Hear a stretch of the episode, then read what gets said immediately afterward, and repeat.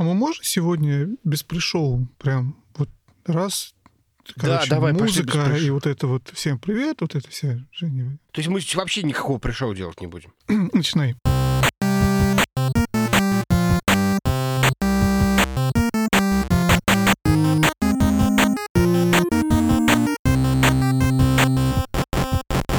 Всем привет, это Вадим и Женя и 50-й выпуск подкаста про игры. 50-й, конечно, у нас совершенно необычный выпуск, но все-таки, Вадим, у тебя есть что-нибудь про Наконец-то, 50? наконец-то необычный выпуск у нас, Жень. Наконец-то, да. А, а, наверное, 51 будет. А, Всем привет, это Женя и Вадим, и 51 выпуск, наконец-то обычный выпуск. Да? Да, да, так и сделаем. Следующий выпуск будет абсолютно, абсолютно обычный. Но мы, правда, может быть, сделаем несколько спешалов перед ним. Он необычный потому, что, во-первых, это 50-й выпуск. 50 за то, сколько процентов кохостов подкаста про игры купили все три консоли, если считать Nintendo Game Watch. Ответом Nintendo на Series X и на э, PS5. Хороший ответ. Да, Вот. я тебя поздравляю. Спасибо. А еще, кстати, у Вадима был день рождения. Пока вот. И вот поэтому мы Вадима поздравляем. И ему не исполнилось 50 лет пока что. не исполнилось. да. А я вот подумал сегодня, всего 11 лет, меньше 11 лет, и мне будет 50. И мне так это огорчило, я вот шел пока вот сюда вот, вот записываться, думал эту мысль, что еще чуть-чуть, и мне будет 50. А я буду с Женечкой подкаст записывать про игры.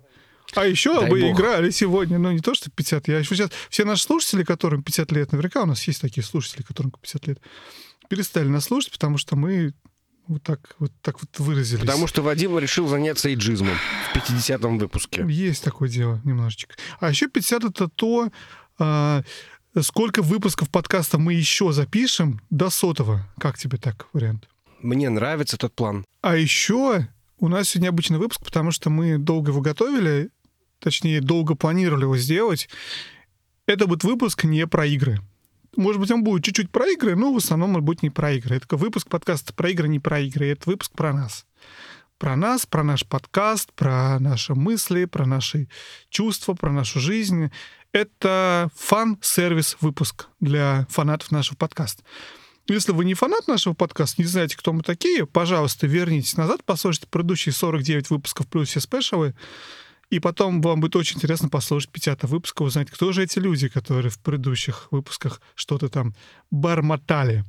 А еще я подумал, что выпуск совершенно не вовремя. Мы с Женей совершенно профукали все время, когда надо было записывать этот выпуск. Записываем его с большой задержкой, чуть ли не в две недели, по-моему. Да. И из-за этого произошла большая накладка в плане событий в игровом мире, которые произошли. Потому что вышли консоли, вышли игры. Весь мир, вся, вся игровая журналистика обсуждает новые консоли. И только Вадик и Женя сели обсуждать политическую Себя. обстановку в США в Да. 2020 году. Вместо того, чтобы обсуждать, собственно, как там эти адаптив триггеры и хаптики и а, квик-резюмы и вот это все. Только мы так можем. Хотел уточнить, это кого-то волнует? Вот хаптики, вот эти вот триггеры. Я думаю, честно, что все, кого это волновало, уже все прочитали и все про это знают. У меня есть энное количество мыслей своих собственных про то, что я успел пока что потыкать и посмотреть. Может быть, у нас останется немножечко времени в конце, я чуть-чуть об этом расскажу, потому что ты знаешь, можно очень много посмотреть ревью, почитать обзоров и, и прочее, прочее, но когда ты сам это начинаешь этим пользоваться, смотреть, у тебя формируется свое мнение. Это всегда интересно, потому что твое мнение, оно ну, редко, наверное, 100% совпадает со мнениями журналистов или вообще других людей, да, поэтому мне тоже хотелось могу поделиться своим опытом, но посмотрим, что у нас там будет со временем, ближе к концу, но, тем не менее, главная наша тема сегодня — это мы, Мы- с тобой. Мы, да. Давай расскажем, как вообще подкаст по- получился. А очень просто, потому что я Женю не так... Как иначе слово «я»? Иначе слово «я». Я. Женя делал подкаст, я об этом рассказывал, по-моему, пару раз Да. уже в выпуске. Женя делал подкаст, который назывался «Как, Женя?» Подкаст из провинции. Я, кстати, его все планирую возродить, потому что мы редко с тобой записываем выпуски, а мне Точно. что-то начало тебя очень много чесаться. времени свободного, потрясающе. Ты знаешь, он 20 минут. 20 минут свести, это, в общем, сейчас это... Ну, Тем более одной дорожки. Это прям Я вот начинаю 15 ревновать сразу же уже. Хорошо, не буду. То есть не ты буду. не только со мной, но еще и один там, пока я не вижу. В ванной записываешь подкаст будешь. Возможно. Из провинции.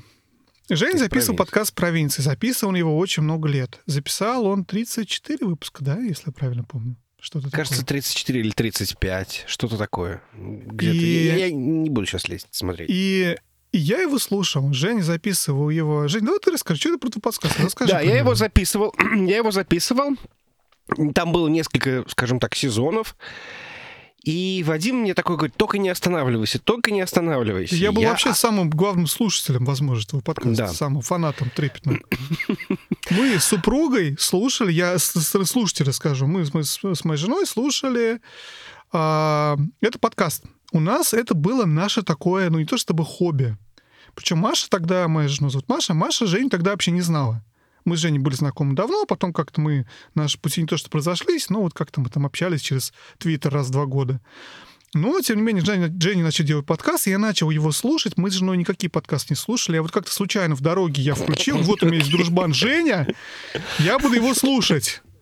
И все, это стало нашей, нашим романтической муви. И мы Женю слушали долго, А, да, ждали. Я, я тут краснею. Да, long story short, я прекратил это в какой-то момент времени Ну, подожди, делать. ты расскажи, что был подкаст в начале, перед тем, как ты прекратил. Ну, в смысле, подкаст был просто про меня. Это такой был влог, скажем так. Я рассказывал там то, что со мной происходило, какие-то забавные ситуации, ситуации из жизни. Под конец меня потянуло в какую-то философию. Но мне кажется, надо рассказать то, что, что в начале Жени... Жень, ты не умеешь про свой подкаст рассказывать? Я все, я, я, Я продам. Я у нас, я у нас Давай, sales, продажник. Первая часть подкаста была, когда Женя жил в Саратове. И она была про вот, вот Женину жизнь. Саратов, да. Про, ну, не обязательно про Саратов, про все подряд, про, про технику. Мы, мы, же, мы же айтишники, у нас все вот это всегда это интересно было, все связано с этим. Вот. А потом Женя переехал в, в Нью-Йорке, ну, вообще в Америку. И дальше началась новая эра и эпоха подкаста провинции, которая была посвящена вот этому, знаешь, переезд в США. И вот эти вот открытия, которые ты для себя делаешь, и вещи, которые ты узнаешь. И там, помню, очень много было про Нью-Йорк, и интересно было узнать про Нью-Йорк, вещи, которые ты раньше не думал, которые в кино не показывают, но ты вот, вот я, мне очень интересно было слушать. Потом Женя переехал в Калифорнию. И дальше он рассказывал, как он переезжал в Калифорнию, какая жизнь в Калифорнии, какие-то события из своей жизни, там большие и маленькие. Потом Женя возвращался в Нью-Йорк. То есть это, это все было очень интересно.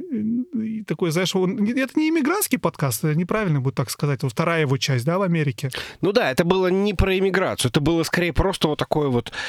Я рассказывал друзьям, что со мной происходит, что меня волнует, ну, какие-то там интересные, прикольные ситуации. Ну, я очень много узнал, честно говоря, про, про жизнь в Америке. Даже сам жил куда в Америке, я много вещей, которые я не знал про другие города и штаты, я вот узнал из этого подкаста. Там, начиная, я не помню, какие-то вещи ты рассказывал в самом начале про не то про стиральные машины на Манхэттене или где-то, не то еще что-то такое, что Ну да, да, да, да. Я...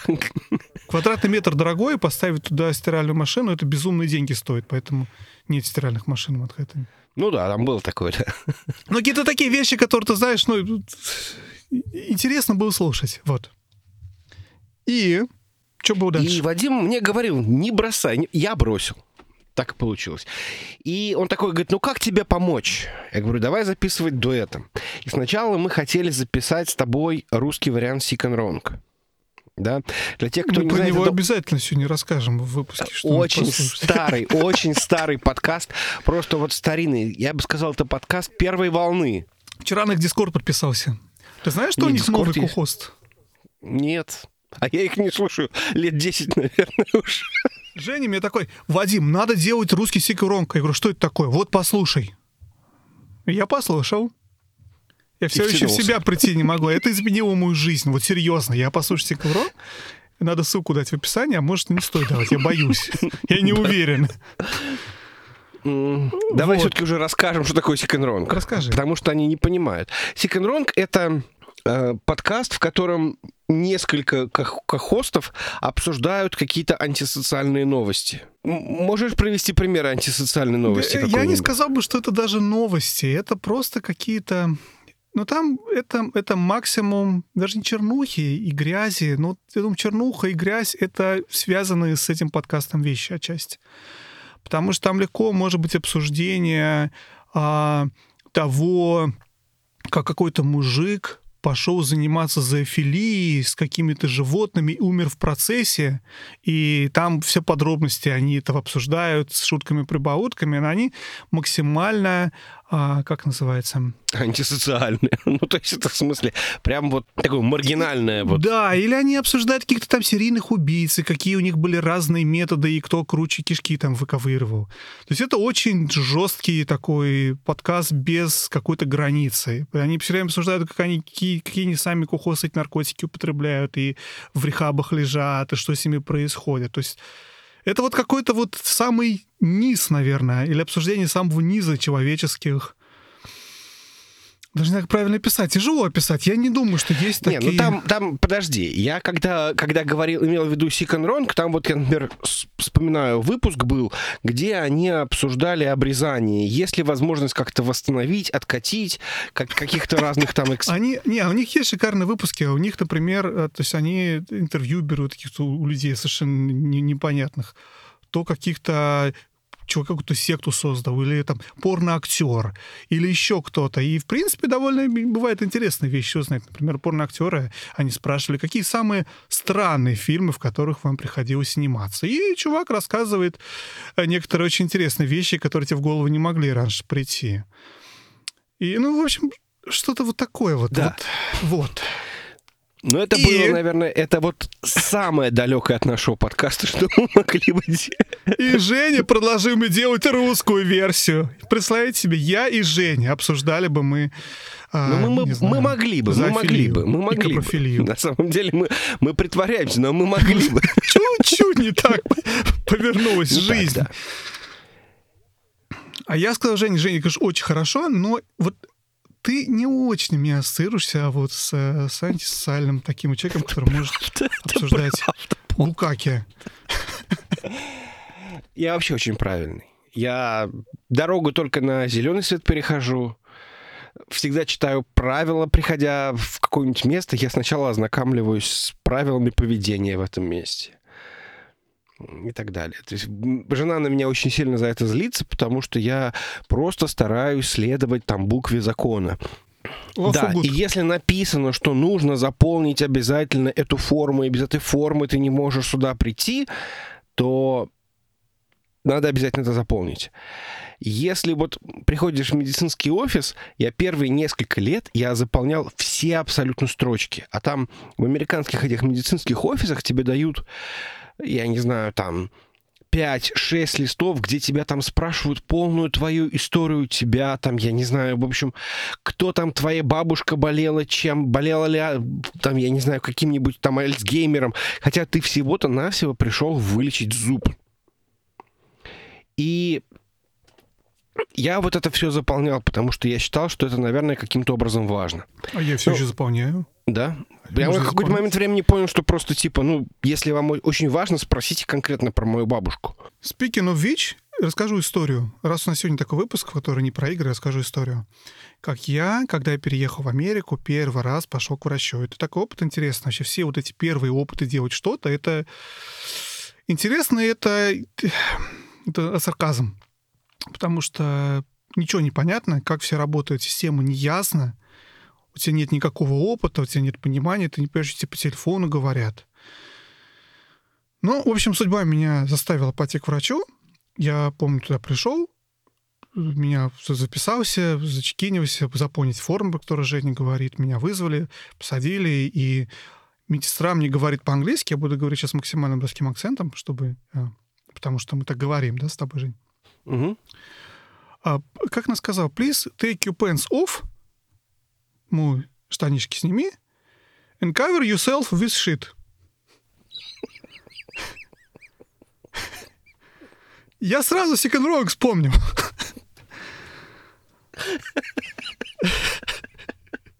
Окей. Окей. Вот. Она, конечно, имела в виду э, простыню, но для меня свежий, которая шит, но с другой и шит, шит. Но для нас, русскоязычных, что шит, что шит, звучит одинаково, как шит. Я понимаю. Вот. Ну, ты выполнил. Она, она меня остановила, говорит, мужчина, вы что делаете? Мужчина, меня- проснитесь. Да, ну, на самом деле, да. Ну, в общем, короче, Женя предлагал делать очень странные какие-то подкасты. А мне кажется, я... Причем история такая. Я с Женей долбил постоянно эту тему. Жень, давай делать подкаст, давай делать подкаст, потому что мне очень хотелось. И потом Женя в какой-то момент решился. И почему-то внезапно наверное, начали делать подкаст про игры. Почему про игры? Мы же ничего не понимаем про игры. Ну, нет же других подкастов про игры. Пришлось разбираться. Мы в первом, под- в первом выпуске рассказывали, почему делать подкаст про игры. А потому что можем. Не, на самом деле просто так получилось, что действительно мы Женей сильно увлекались играми на момент начала подкаста. Вообще играми даже не в плане вот игры, а игровой индустрии, а, консолями всех возможных поколений, истории игр. Ну, вот огромный пласт. И очень хотелось как-то все вот эти свои знания, мысли и умения Чувства. показать. Чувства. И да, чувства, да, пока- показать, в, главное чувства, да. вылить куда-то в микрофон. И, в общем, мы начали записывать подкаст, и, как ни странно, вот он уже два года держится, и еще, мне кажется, проживет такое долгое время. У нас были моменты, когда мне казались, ну все, наверное, уже. Не, я не, не так. Не было такого, что думаю, что уже пора, но были моменты, когда думаю, что ну когда-то же это закончится. То есть, наверное, наверное, когда-то уже. Что-то, ну, что-то ничего у нас нового нет, а что-то мы барахтаемся и барахтаемся. Нас часто спрашивают, да. Знаю ли мы Тайлера Дёрдена? Давай обсудим, как мы записываем подкаст с самого начала. Давай, а потом обсудим, кто мы такие. Или давай обсудим, кто мы такие, а потом, мы записываем подкаст. Давай, давай, на, как мы записываем подкаст. Я, кстати, сегодня записываю в классической студии. У меня О, в последнее вау. время бывают уходы в, в доп- дополнительные студии. Дело в том, что наши классические студии — это наши автомобили, которые стоят в гараже. К зеркалу заднего вида я прикрутил микрофон и в него говорю. А у меня микрофон прикручен к рулю. Вот это, на самом деле, знаешь, не очень представляется, когда ты находишь какой-то подкаст, начинаешь ее слушать, а у тебя хосты же не говорят, где они сидят, в каких они условиях сидят. Это в Ютьюбе все видно, кто где сидит, как записка, у него стенка, каким светом окрашивается. А в подкасте непонятно. Ты представляешь себе вот этих вот бородатых мужчин в наушниках с микрофоном в какой-то коморке метр на метр, которые там что-то за столом сидят, в микрофон говорят. Нет, вот микрофон к рулю прикручен, рядом ноутбук лежит на кресле, проводный микрофон подключен туда. В э, кап-холдере, э, подстаканнике автомобиля бутылка вина у меня стоит открытая. Вот мой сетап подкастный. А почему мы записываем в машине, Жень? Расскажи, пожалуйста, изволь. Вот записыв- делал, перебьете, Женя, когда делал подкаст из провинции, а.к.а. Пип, он не записывал из машины. Не Насколько я запи- знаю. Ну да, потому что там можно было взять и выгнать всех и сказать, что сейчас я 20 минут тут посижу. А мы, во-первых, у нас подкаст чуть больше, чем 20 минут обычно. Дело. Если не считать того специального выпуска, который я выпустил вот буквально вот, Хороший, не кстати, да. выпуск был. вот, где я там оборзевал, оборзевал э, игру под названием Broken Lines. Поэтому послушайте. Так вот, а, да, семья, они спят. Сейчас, кстати, у нас уже ночь почти, там время полдесятого вечера. Дети точно ложатся спать. У Вадима дочка уже должна спать. Если она не Я спит, это надеюсь, я боюсь, я не хочу смотреть камеру, спит она или нет. Не смотри, не нервничай, да. Вот. И поэтому ты уходишь куда-нибудь подальше, чтобы никому не мешать, чтобы никого не потревожить. И как выясняется, что, в принципе, в машине неплохая акустика, да? Достаточно все так огорожено от внешних шумов. Сидишь спокойненько, разговариваешь в микрофон. У меня, правда, бывает, приходят соседи, и они очень удивляются, какого черта чувак сидит в гараже и говорит в микрофон. Тем более русский. Наверное, он передает шифровки туда. Путину. А Путину. у тебя, в смысле, у тебя гараж, я пытаюсь вспомнить, у тебя там еще соседский гараж, он вместе с твоим гаражом Да, да. без стены, да? Да, тут еще стоят стиральные машинки, ну, это в бейсменте, как бы в бейсменте, в гараже, в подвале. И, соответственно, бывает, что приходят соседи, они стирают, например. Я на них очень злюсь, потому что, потому что эти стиральные машинки бывают шумят, и это не очень хорошо с точки зрения записи. У меня причина, по которой, ну да, на самом деле получилось, что... Вот, вот знаешь, как бывает? Потому что, когда записываешь первый выпуск, у тебя это такой proof of concept. У тебя нет времени все делать по фэншую, ты быстро убежал в комнату, пока жена ребенка укладывает, убежал, вернее, в машину, сел, микрофон что там записал, проверили, с Женей зап... и, А второй, и нет времени какое-то что-то организовать, потому что технически у меня в доме мы купили, тоже почти два года назад, мы купили незадолго после начала подкаста «Дом», и у меня в доме энное количество пустых комнат. То есть у меня есть мой офис, у меня есть офис жены, у нас есть, соответственно, зал, living room, у нас есть basement, окей, подвал с двумя комнатами. То есть, в принципе, комнат есть полно, чтобы там записывать. Но я пытался несколько раз сделать это в комнатах. Мне очень не нравится, какое эхо идет от комнаты. То есть надо по-хорошему делать какое-то экранирование, что-то там как-то выдумывать. Мне не нравится, что я чувствую себя чуть более ограниченным. Я боюсь громко смеяться или громко сказать дома, потому что было несколько раз записывался из дома. И, в общем, казалось мне просто тупо комфортнее, как простому русскому мужику выйти в машину с бутылкой вина сегодня, по крайней мере. Вот, сесть спокойненько. У меня здесь никакого эха, никаких шумов, ничего. Я в машине, машина в гараже, а у меня здесь два слоя а, шумоизоляции технически от всего мира. Вот. Не, ну салон машины, кстати, дает действительно очень неплохую акустику. То есть я удивлен, мне действительно это нравится. То есть у меня есть другая комната, которая может быть еще лучше, но там действительно везде очень много тканей, то есть я записываюсь в шкафу на самом деле. Вот в этом шкафу там, получается, бывает хорошо, потому что там пол э, из ковролина, там значит, одежда висит, а оно, соответственно, смягчает. Поэтому, в принципе, это очень хороший вариант, но там душно, в машине, кстати, дышится даже лучше. И поэтому, ну, посмотрим, что будет дальше. Я иногда все-таки туда записываюсь, но, в принципе, в основном, да, это машина. Давай, раз мы начали про подкаст, расскажем дальше про подкаст. Ну, во-первых, давай, наверное, расскажем, как мы придумываем тему, а лучше расскажем, как у нас поделены обязанности в плане подготовки выпусков. Выпуски мы готовим по очереди.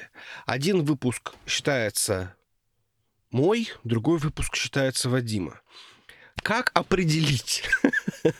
А уже никак, мы сбились, кстати. А? А, ну да, да, да, да, да.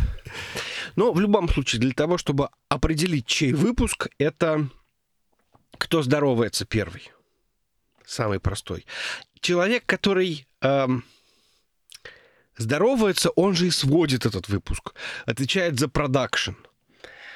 А роль второго хоста — это выслушать, написать шоу-ноты. Шоу-ноты — это вот этот текст для тех, кто не в курсе про... Это вот э, рядом с каждым выпуском у, вас это заметки, которые мы делаем, да, что в выпуске. Собственно, вот... Угу, да, что было в выпуске. Получается, что один выпуск ты сводишь, второй выпуск ты просто как бы такой выпускающий, помогаешь выпустить. Редактор. Главный да, редактор. редактор. Не главный Наверное. редактор, не, не как главный. Бы. Корректор. Корректор, корректор, да. То есть исполняешь роль корректора. Плюс у нас есть постоянные роли. Я занимаюсь таким как бы техническим обеспечением, то есть сайт, это все надо выложить, э, там, я не знаю, сверстать эти, те, те же самые шоу-ноты. Всем, ну, там есть некие технические моменты, что обновить все фиды, чтобы все поняли, что... Мы считаем, да, об этом, мне кажется, подробнее будет интересно рассказать чуть-чуть. Да, окей, хорошо, расскажу. А Вадим занимается промоушеном, да, то есть не промоушеном. Промоушен. Промоушен это... с очень большой буквы ты это слово сказал. Да. Ты называешь... Нет, нет, нет, подожди, сейчас это называется этот... СМ... СМ... СМСник, нет? СММ. Social СМСник. Social Media... СМСки шлем. Да, Вадим шлет смс в Facebook, в Twitter, там вот это вот все. Придумывает картинку, вот эти вот такие вот вещи. Кстати, я картинка, которая у нас на подкасте, это вообще картинка из моего Инстаграма, которую я без слова про игры, правда. То есть я помню, в свое время что у меня очень много геймпадов, сфотографировал все красиво. И в Инстаграм разместил. Потом мы с Женей придумывали, какую нам картинку придумать. Я ее взял, ну, не из Инстаграма, конечно, а оригинал. Сделал этот логотип. И, в общем, так у нас и появился логотип. А момент, почему я сказал, что мы все, все напутали, потому что у нас какое-то смещение произошло в какой-то момент, потому что, например, вот план вот этого выпуска писал я, ну, потому что вообще мы его еще планировали задолго, но при этом будет сводить его Женя. То есть как бы Женин выпуск, Ну да, план писал ну, ну, Вадим. условно, мою тему. Так Хотя, может, оно и хорошо. Может, оно так и Ну, хорошо конечно. получается. ну, вообще, обычно как раньше было. То есть если я придумываю тему, например, я не знаю, какую я тему делал. Предположим, про то, про, про Костера и про а, геймдизайн, да? То есть я придумал тему, говорю, Женя, следующий выпуск про геймдизайн. Читаем Готовься, книжки, Готовься. курим материалы, разготовимся. Потом я пишу план, то есть вот в план выпуска, вот ля-ля-ля-ля-ля-ля, мы обсуждаем 5-10. А потом в результате, да, и я потом его свожу. То есть я думаю, что вырезать, что оставить. Расставляю все эти ползунки, как положено, чтобы звук был хороший, удаляю шумы. Вот, и Жене отправляю готовый файл. Говорю, вот, Жень, пожалуйста, слушай. Женя слушает и говорит, на первой минуте 28 секунде ты громко в микрофон издаешь неприятный звук. Мне приходится пересводить, вырезать кусочек. Вот как-то так. Главное открытие для меня было, когда мы с Женей начали записывать подкаст. Я был уверен, что как это будет. Мы будем записывать две дорожки, потом мы две дорожки будем склеивать. И, в общем-то, все, работа закончена. Оказалось, ведение подкаста — это очень болезненная вещь, поэтому сведение подкаста где-то занимает, наверное, неделю. И эту неделю ты, ну, не каждый вечер, но практически каждый вечер тратишь по, по часу, по сколько-то, по два, сколько времени у тебя есть. Я, по крайней мере. То есть у меня это очень долгий процесс.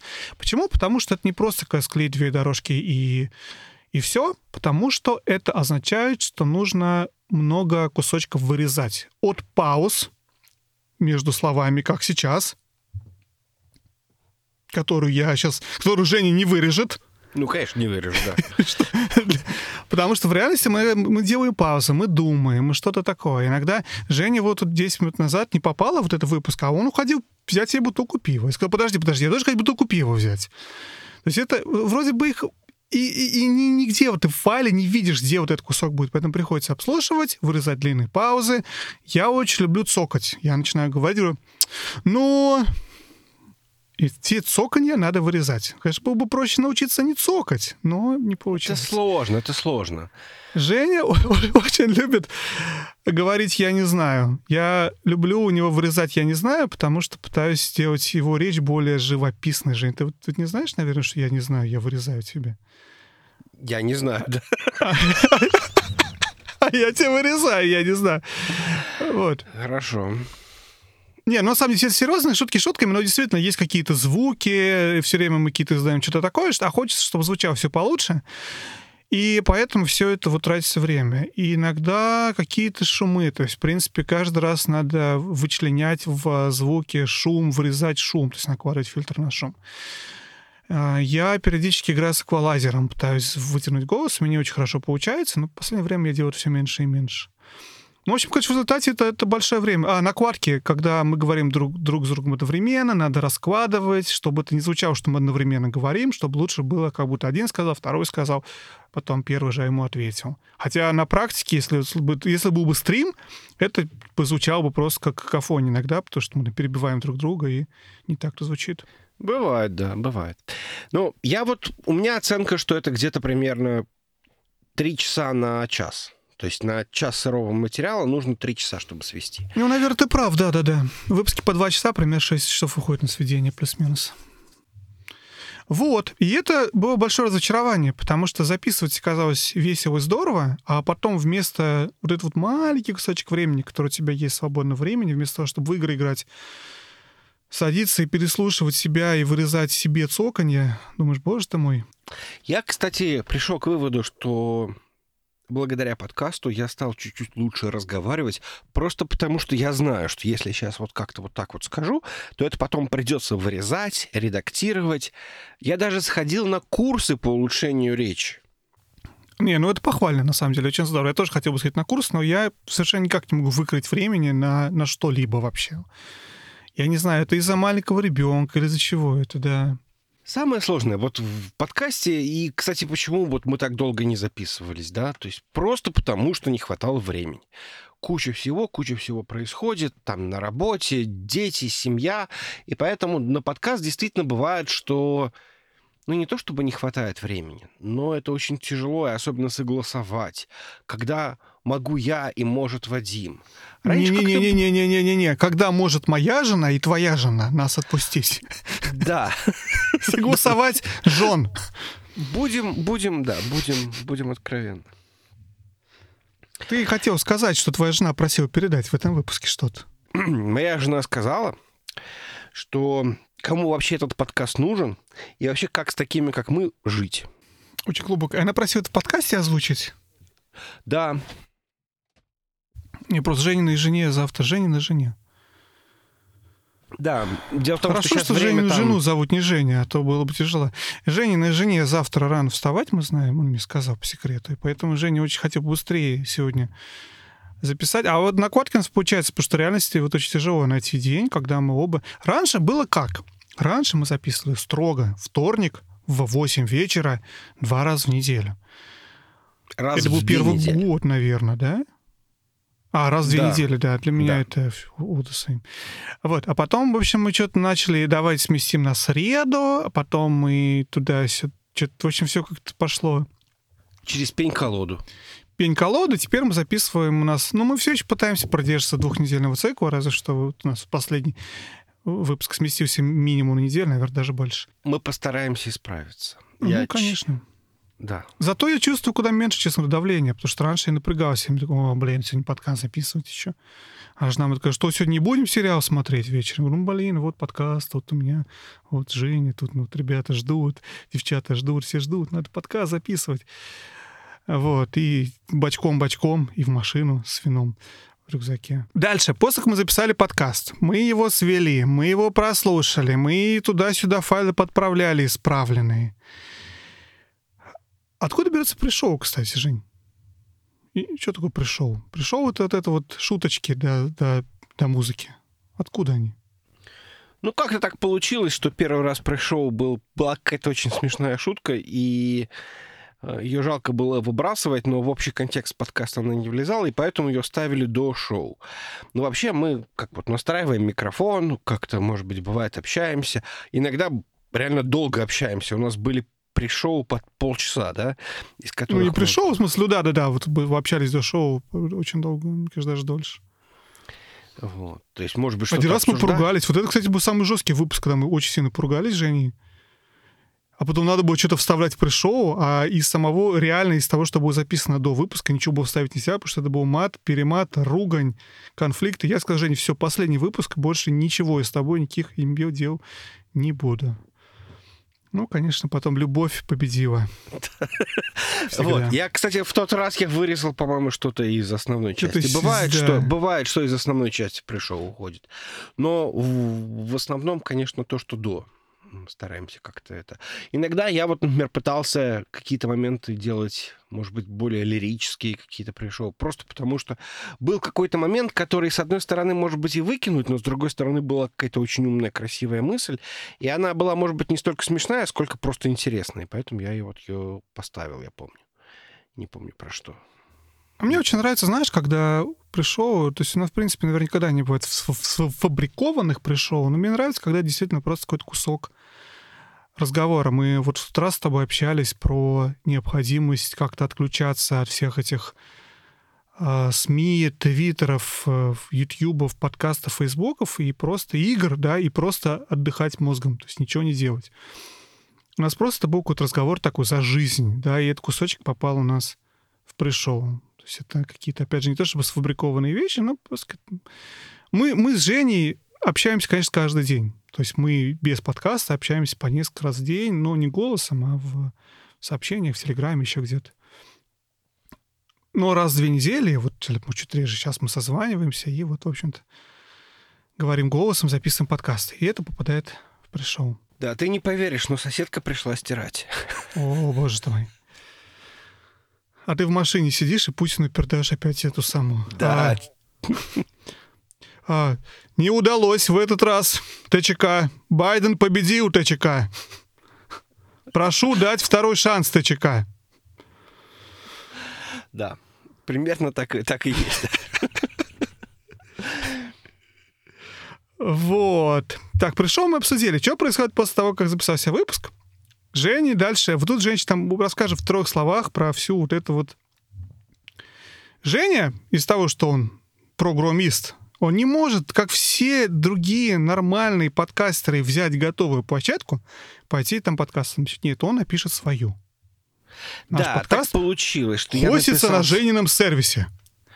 Ну как на Женином сервисе? Он хостится на Амазоне, на обычном Amazon Web Services. Просто с э, обычного S3 раздается файлик. Просто у нас не такое большое количество скачиваний. Если бы нас скачивали, там, скажем так, десятки тысяч э, раз, то, наверное, мы бы уже куда-нибудь бы пошли, потому что это было бы очень дорого. Но пока что мы маленькие, у нас нет таких проблем. Жень, зачем ты сам написал вот эту всю эту обвязку и сайт? Вот ну, все? Там как, как было? Это еще было во времена подкаста из провинции.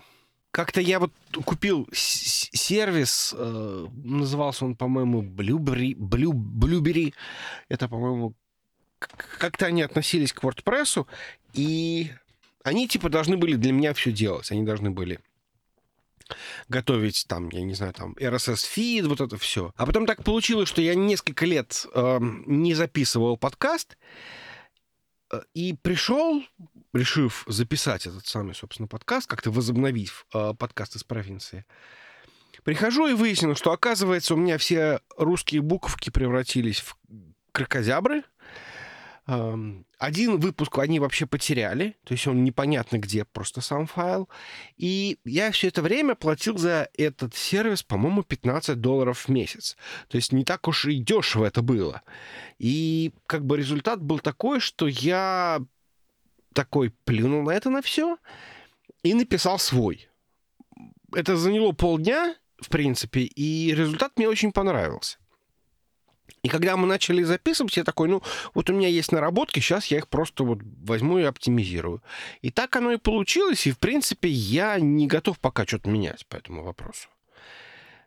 Единственная сложность, которую хочется устранить, это статистику, которая оказалась для подкастов очень тяжело считать, потому что это не YouTube, и я понимаю, что YouTube очень популярен именно тем, что он дает какие-то что называется, инсайты к тому, что происходит с твоим видео.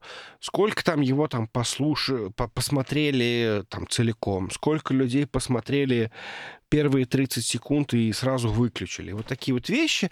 В случае с подкастами такого сделать нельзя, и даже просто посчитать скачивание очень тяжело. То есть мы можем только предположить. И вот это мой любимый pet project. Я занимаюсь тем, что по-разному пересчитываю эту статистику. Иногда я этими результатами делюсь с Вадимом. Иногда нет. Каждый раз, когда это происходит, я думаю, все, закрываем подкаст. Да? Не, шучу, конечно. шучу. Это был сначала там скрипт на баше, потом это, значит, там я что-то там писал. Э, в общем, последняя версия я вот я, кстати, последние несколько недель с этим играю. Я переписал все с Bootstrap на Tailwind. CSS это все, значит, на React, считается на амазоновских лямбдах, которые консолидируют каждую день, консолидируют, значит, данные. Оказалась очень, кстати, прикольная задача в плане того, чтобы как это можно было сделать, потому что Amazon не очень удобно дает статистику, все это какие-то маленькие очень zip-файлы, которые очень тяжело разархивировать. Так я боюсь, меня немножко понесло в какую-то непонятную техническую... Тебя точно понесла. Ну, вообще, главное, да. Женя, Женя показал кучу слов, что он очень умный, и он что-то делает то, что, что он понимает, что делает. Точно. С лямбдой и Амазоном. Вот. Я раньше никогда не понял. Женя здесь сказал очень сейчас, на самом деле, ценную вещь про то, что подкаст не YouTube, и это действительно очень удивительная уникальная вещь, что нету централизованной площадки для подкастов. Подкаст — это вещь такая, как правильно сказать, распределенная.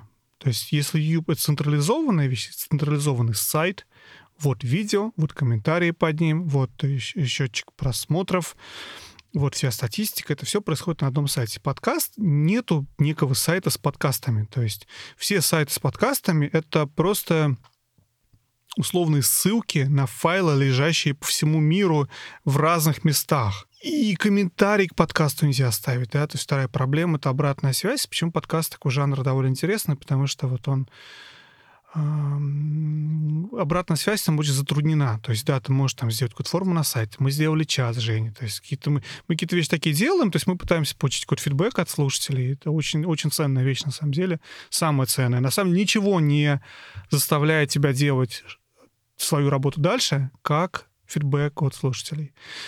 И здесь я понимаю, насколько YouTube, вообще весь жанр вот, видеороликов и видеоревью, и все вот это вот гейминга на YouTube, насколько он популярен за счет того, что это простая форма, это удобная форма для потребления во многих случаях. И это еще и обратная связь, и для креаторов, для тех, кто создает весь контент, это тоже очень удобно потреблять статистику, смотреть то, что Женя уже сказал. Да, с подкастами это я вообще не понимаю, кто-то слушает здесь, кто-то там, кто-то с сайта, кто-то через Apple подкасты, кто-то через Google, кто-то через PodFM, кто-то через ВКонтакт, кто-то через Яндекс подкасты. И это разбросано. Поэтому Женя дальше там выдумывает, как по количеству обращений к файлу с разных IP-адресов понять, сколько же было уникальных слушателей и сколько они там послушали. Apple дает очень ограниченную статистику у себя через iTunes Connect, которую, кстати, угу. я смотрел один раз в жизни, год назад, и больше вообще не смотрел. То есть, в принципе, по Apple можно хоть как-то... Потому что Apple своей программой вот этой вот подкасты на айфонах и макбуках и айпадах собирает куда вы мотанули, до какого момента вы прослушали. И это единственная программа, насколько я понимаю, которая вот это собирает. Все, что слушается вне Apple подкастов, можно только через э, логи сервера посмотреть, сколько обращений к блок-файлу. Подожди, ну Яндекс неплохую статистику дает, да? То есть, ну, правда, там какая-то очень ну, странная. Но ты же не можешь, проблема, ты не можешь консолидировать ее все. То есть ты да, можешь какие-то куски и собирать и примерно догадаться. Нет, я, я, я, я согласен. То есть, ну да, то есть статистику для подкастов. И, возможно, именно поэтому подкасты не настолько популярны, нежели YouTube или там, я не знаю, даже самые мощные, самые крутые подкасты, у них цифры по сравнению с какими с популярными ютуберами просто какие-то смешные, просто вот ну, мизерные, да? Ну, это еще, Жень, извини, но тут еще же это жанр другой совершенно, по времени долгий. Ведь YouTube ролики, они короткие. Если YouTube ролик на 30 минут, это такой... А если подкаст на 30 минут, это вообще какой-то странный подкаст, слишком короткий. Ну, может быть, не слишком. Ну, да, да, да, я понимаю. Ну, ну зависит, но да. Другой жанр. Я, честно признаюсь, раз мы начали, я практически не слушаю подкаст. Я чукчи-писатель. Я единственный подкаст, я слушал в какой-то момент их относительно много, но вот сейчас, в этом году, я слушаю только Triple Click от Кота, ну, Катаку, хотел сказать, экс-Катаку сплитскрин, англоязычный подкаст от Джейсона Шрайера с товарищи. Вот единственный подкаст, который я хоть как-то слушал несколько выпусков. А больше вообще ничего не слушал, никакой подкаст. Я с подкастами Почему? Потому что дома стали сидеть. Потому что у меня пропало это время для слушания подкастов. Да, у меня тоже. Мне тоже очень сложно это находить время для других подкастов. И, кстати, мы тоже просели по... Мы даже сильно по тем... просели, да. Да, то есть я думаю, что мы бы были сильно популярнее, если бы... Давай, раз мы, Жень, раз мы затронули тему, сколько нас людей слушает, я давно не смотрел статистику, сколько нас подписано, согласно нашим представлениям от, от Гугла? Нас слушают в среднем где-то, наверное, 500 слушателей. Да, то есть вот... Подписаны. Ну, подпи... Это 500 скачиваний на выпуск где-то. Mm-hmm. То есть какие-то выпуски со временем вырастают. Например, наш самый э, любимый выпуск номер 26, он вот почти добрался до тысячи скачиваний. О чем он, кстати? По-моему, это РПГ. А у тебя есть любимый выпуск, Жень? Я очень люблю выпуск про РПГ. Я очень люблю выпуск про бэклог депрессию. И, как ни странно, я люблю наши вот новогодние выпуски. Я люблю... Мне очень понравился выпуск с Настей. Это был первый выпуск гостевой. И да, да. Мне понравилось, мне кажется, мы хорошо очень поговорили. И про Ластофас, и про все. Очень живенький был. Мне, разумеется, очень нравится выпуск Спакса. Он был очень тяжелый в производстве. Да, да, да, это, вот это самый любимый. Да, он большой в плане масштаба своего, скажем так. И там интервью, и он, может быть, я не знаю, насколько он и так же интересный был слушателям, как какие-то другие размышления, но это такой вот самый серьезный наш выпуск, наверное. Мне нравится выпуск про то, что я понял про Костера, потому что он для меня был большим открытием, я очень много прокопал про геймдизайн, и я по-другому к играм стал относиться после выпуска про геймдизайн. Я очень рекомендую всем, кто его не слушал. Я не помню его номер. Вот, но я потом найду и в шоу-нотах запишу. Потом найдете.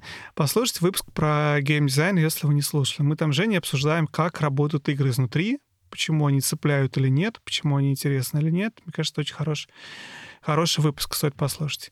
Ну, вернемся давай назад. Мы обсудили, как мы выкладываем. После того, как все выложено, Вазик идет в Твиттер, в Телеграм, в Фейсбук и пишет о том, что вышел выпуск. В принципе, на этом все заканчивается. Единственное, что иногда раз в два, в три выпуска я зачем-то делаю полную глупость, я размещаю рекламу в Фейсбуке. Почему полная глупость? Потому что это дает какое-то большое количество нажатий, лайков и комментариев. Это очень смешно. Если открыть список людей, которые пролайкали наш пост в Фейсбуке, а, про то, что выпуск такой-то, я не знаю, с... ну, я не знаю, как ты... Вот. То там какое-то огромное количество людей, которые, судя по их именам и фамилиям, стоящие за иероглифов, я не понимаю, что поняли ли они, что было написано в... Возможно, мы очень популярны в Корее. И как он им показался, и зачем они его залайкали, я не понимаю. Каждый раз огромное количество каких-то вьетнамцев. Я не знаю, может, мы популярны среди вьетнамцев в Фейсбуке? Которые любят игры и учат русский язык. Возможно, но ни слова по-русски у них в Фейсбуке. Я просто некоторых открывал, пытаясь понять, это какие-то тролли или что это такое вообще, кто эти люди. Я, я получу деньги за то, что они туда кликают, на мой, на мой этот самый, на мой лайк. Вот он кликнул на лайк, я заплатил сколько-то центов. Мне стало кто эти люди? То есть открываешь, там русская фамилия, прошу прощения, что русско русскоязычная, как правильно сказать, написано на русском языке. Очень не хочу, знаешь, сейчас стать Джон Роулинг, вот э, неправильно назвав фамилия. А вот, и каждая, я не знаю, десятая, а остальные все какие-то вьетнамцы. И зачем я трачу деньги на это в Фейсбуке, непонятно. Но если вы хотите запустить свой подкаст и давать рекламу в Фейсбуке, знайте, что вот большое количество трафика, который вам будет приходить, даже не трафика, а вот кликов и лайков, оно какое-то немножечко будет, наверное, не очень релевантно, если так с первого взгляда посмотреть. Опять же, мы не знаем, может быть, действительно мы очень популярны среди Вьетнамской аудитории. Я один раз с супругой, мы жили в Индиане, в э, городе с названием Нью-Олбани. И в Индиане мы пошли после очень тяжелой трудовой недели, наконец-то мы решили пойти в сушечный ресторан в пятницу вечером вдвоем, а нам приезжал еще чувак э, в командировку тоже из России, и он с нами везде тусил, мы вдвоем практически не оказывались. И тут, наконец, мы вдвоем куда-то вырвались, пошли в ресторан, а я всегда говорил о том, что чем мне нравится в Америке, что если ты в Саратове пойдешь в, в сушечный ресторан, у тебя там будут какие-то эм, не японцы, скорее всего, скажем так. А в Америке из-за того, что это страна приезжих иммигрантов, у тебя в японском ресторане будут японцы.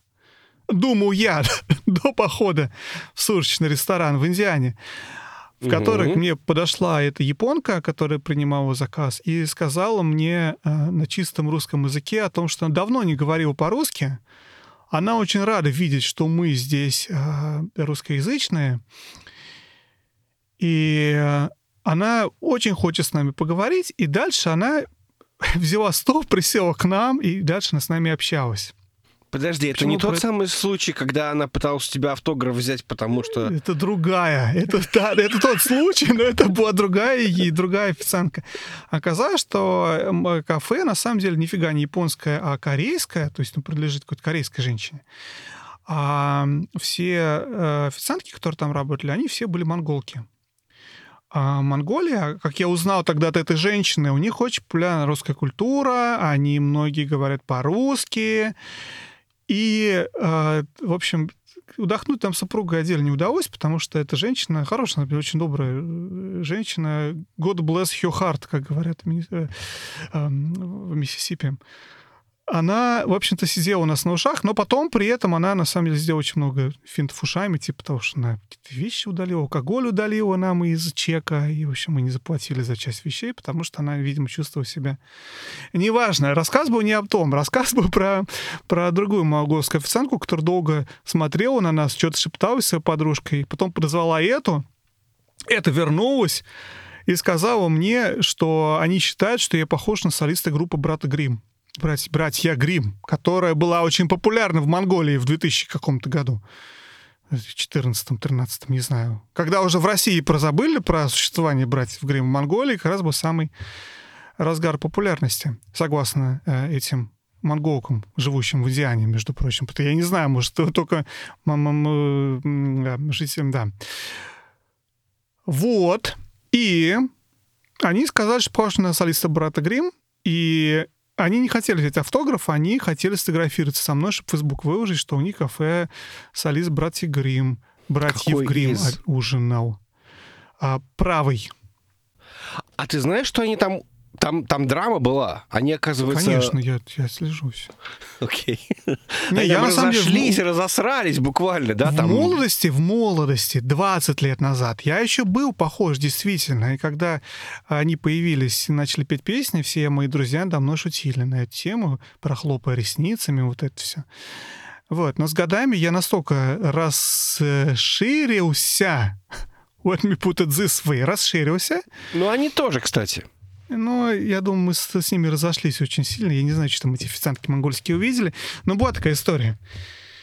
Так что не знаю, кто на Фейсбуке лайкает все. Деньги я выкидываю каждый раз. Я что-то ставлю там лимит по 10 баксов. За 2 или 3 бакса, за 3, 3 дня это все 10 баксов уходит. Ни на что. Женя, почему мы не устроили Patreon? Потому что... Потому что... А почему мы не устроили Patreon? Ну, потому что я не хочу, честно говоря. Я Ну, вот что- пока да. не вижу в этом какого-то смысла. Это делается для души, это делается не для денег. Ну вот, по крайней мере, в том виде, в котором это сейчас, и совершенно точно я не вижу никакой какой-то финансовой отдачи в этом вопросе. Но это не такое дорогое хобби. Тут, ты знаешь, мне кажется, два момента. Во-первых, вот э, твой любимый Логвинов в свое время рассказал где-то, что мы, по-моему, упоминали, да, это в подкасте, каком-то, что официант в, на Манхэттене зарабатывает больше, чем он. Ну, возможно, да. Да, а мы с тобой, давай по чесноку, высокооплачиваемые IT-специалисты в Америке, зарабатываем больше официантов на Манхэттене. Ну да, наверное. И я понимаю Логвинова, которому важно получать какие-то деньги, или там, не помню, кто, я слушал какой-то, я, запускал сегодня, фу, сегодня, в этом году какой-то русский подкаст, это был, и не занесли, или какой-то другой, в котором мы обсуждали о том, что, блин, короче, денег очень мало с подкаста, прослушивания посели, рекламодатели не платят, вот что-то был такой вот разговор. Я понимаю, что меня это тьфу-тьфу-тьфу, я счастливый человек, меня эта проблема не волнует, я могу тратить деньги на подкаст, тратить деньги на рекламу ради хобби, а не ради того, чтобы этого зарабатывать. Это во-первых. А во-вторых, Patreon, он нужен не, не- не часто не для того, чтобы даже заработать деньги, хотя для этого тоже, да, а потому что это очень хитрый трюк. Если кто-то, если ты начинаешь кому-то платить, ты чувствуешь Мгм. себя более обязанным этого человека слушать, смотреть, этот контент потреблять. Это как платить за джим и не ходить туда. Джим, как будет по-русски джим? Я думаю, все так знают, что джим. Это, да, тренажерный зал. Спортзал, спортзал. Ну, вообще, ты прям классически описываешь мой Patreon. Ты вс- всех слушаешь? Кого, куда ходишь? Я, наоборот, вообще никого не слушаю из тех, кому плачу. Я верю, я, я понимаю, о чем ты говоришь, но это, это еще и как работает, знаешь, как Amazon Prime, или как работают такие вещи. То есть ты, когда начинаешь платить за что-то, ты себя идентифицируешь и связываешь с этим брендом, с этим продуктом, с этим, с этим товаром. То есть это даже нужно часто не столь ради денег, это нужно для того, чтобы люди тебя, себя с тобой ассоциировали, чтобы они чувствовали себя, что они благодетели, они тебе позволяют существовать. Это, это такая особая форма рекламы интересная, особая форма создания привязки между потребителем контента и его создателем. Возможно, когда-нибудь мы создадим Patreon ради этого, чтобы кто-то нам, наверное, платил и, наверное, чувствовал, что мы и этот человек, мы вот вместе. Мы вместе создаем этот контент, да, то есть люди, которые такие ко-креаторы, да, то есть, а для нас с точки зрения создателей контента, это просто возможность еще плотнее сдружиться с э, слушателями. А как-то так. Еще один момент, раз мы начали говорить про это, что очень нравится быть независимым, даже не журналистом, а вот независимым подкастером для которого это хобби. Потому что, честно скажу, это вещь интересная. Как только ты... Это вопрос про популярность. Давайте про популярность, наверное, обсудим. Жень, ты хочешь, мы были популярными? В принципе, конечно, откровенно говоря, я, конечно, хочу быть популярным, но я хочу скорее больше такой органической популярности, нежели взрывного роста. То есть я понимаю, что если мы сейчас вдруг внезапно выстрелим, и к нам придет там в 10 раз больше человек, мы просто будем к этому не готовы. И поэтому я этого боюсь и, скажем так, понимаю, что я, возможно, просто не вывезу. Я вы, вы, выживу совсем по-другому, к слову. Я считаю, что чтобы быть популярным, надо быть Логвиновым или отвратительными мужиками, ну или даже тем же не занесли. А это значит создавать популярный контент, который требует определенной формы. Потому что есть вещи, которые популярны. У многих из этих, как правильно сказать, даже думаю мысли подобрать, это значит не быть собой.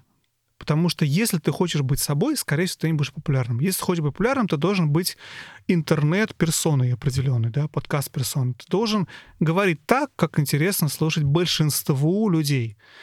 И это или ты, ты пытаешься быть популярным за счет этого, для меня, как я это вижу, или ты просто являешься собой.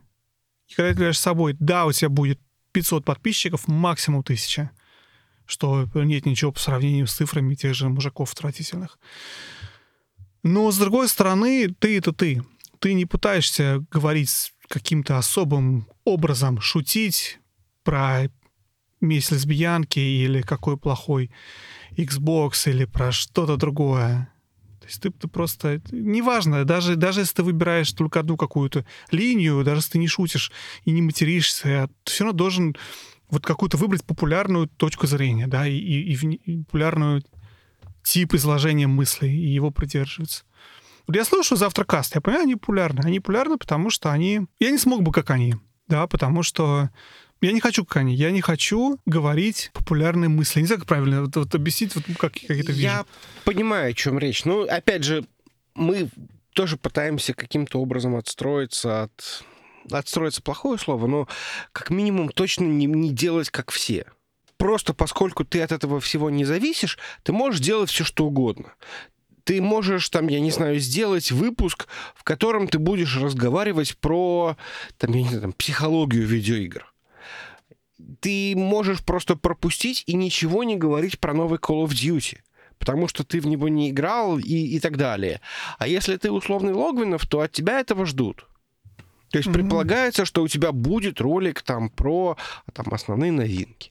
Да, мы тоже стараемся следить, но... Но, но первый выпуск момента выхода новых консолей мы посвятили себе и подкасту, да, а не да, PlayStation да. 5. Вот это вот та свобода, которую мы платим популярностью.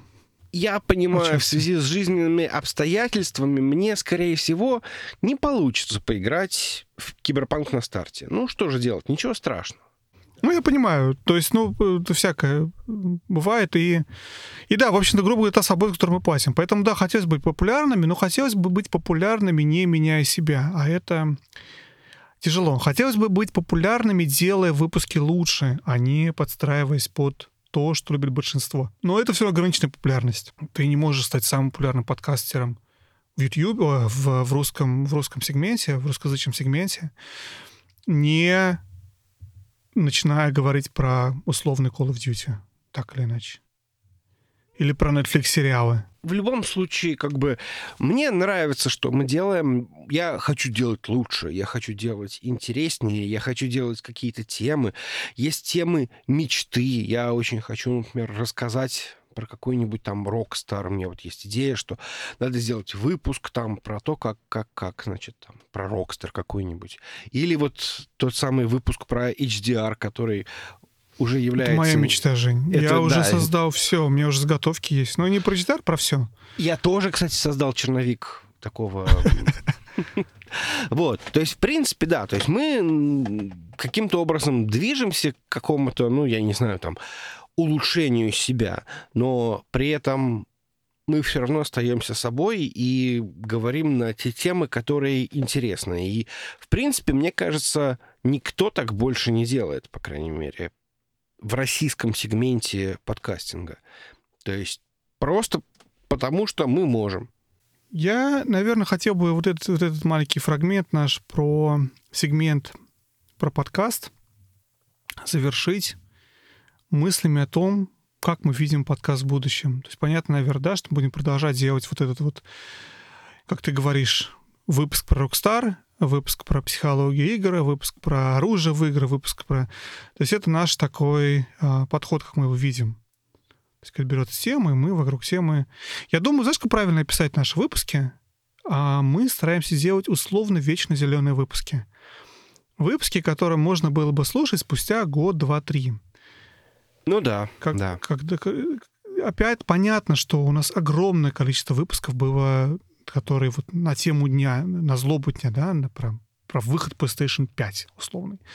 Или про что-то такое, потому что, или про там, Last of Us. То есть они более привязаны ко времени, но все равно мы стараемся сделать их максимально долгоиграющими. То есть это как консервированные знания, не знаю, консервированные мысли своего рода, которые можно всегда потом открыть и послушать. А в будущем, да, мы, наверное, хотели бы продолжить делать все в этом же формате, но всегда хотелось бы лучше готовиться. Я считаю, что мы в этом году сделали больше хороших выпусков, чем предыдущие.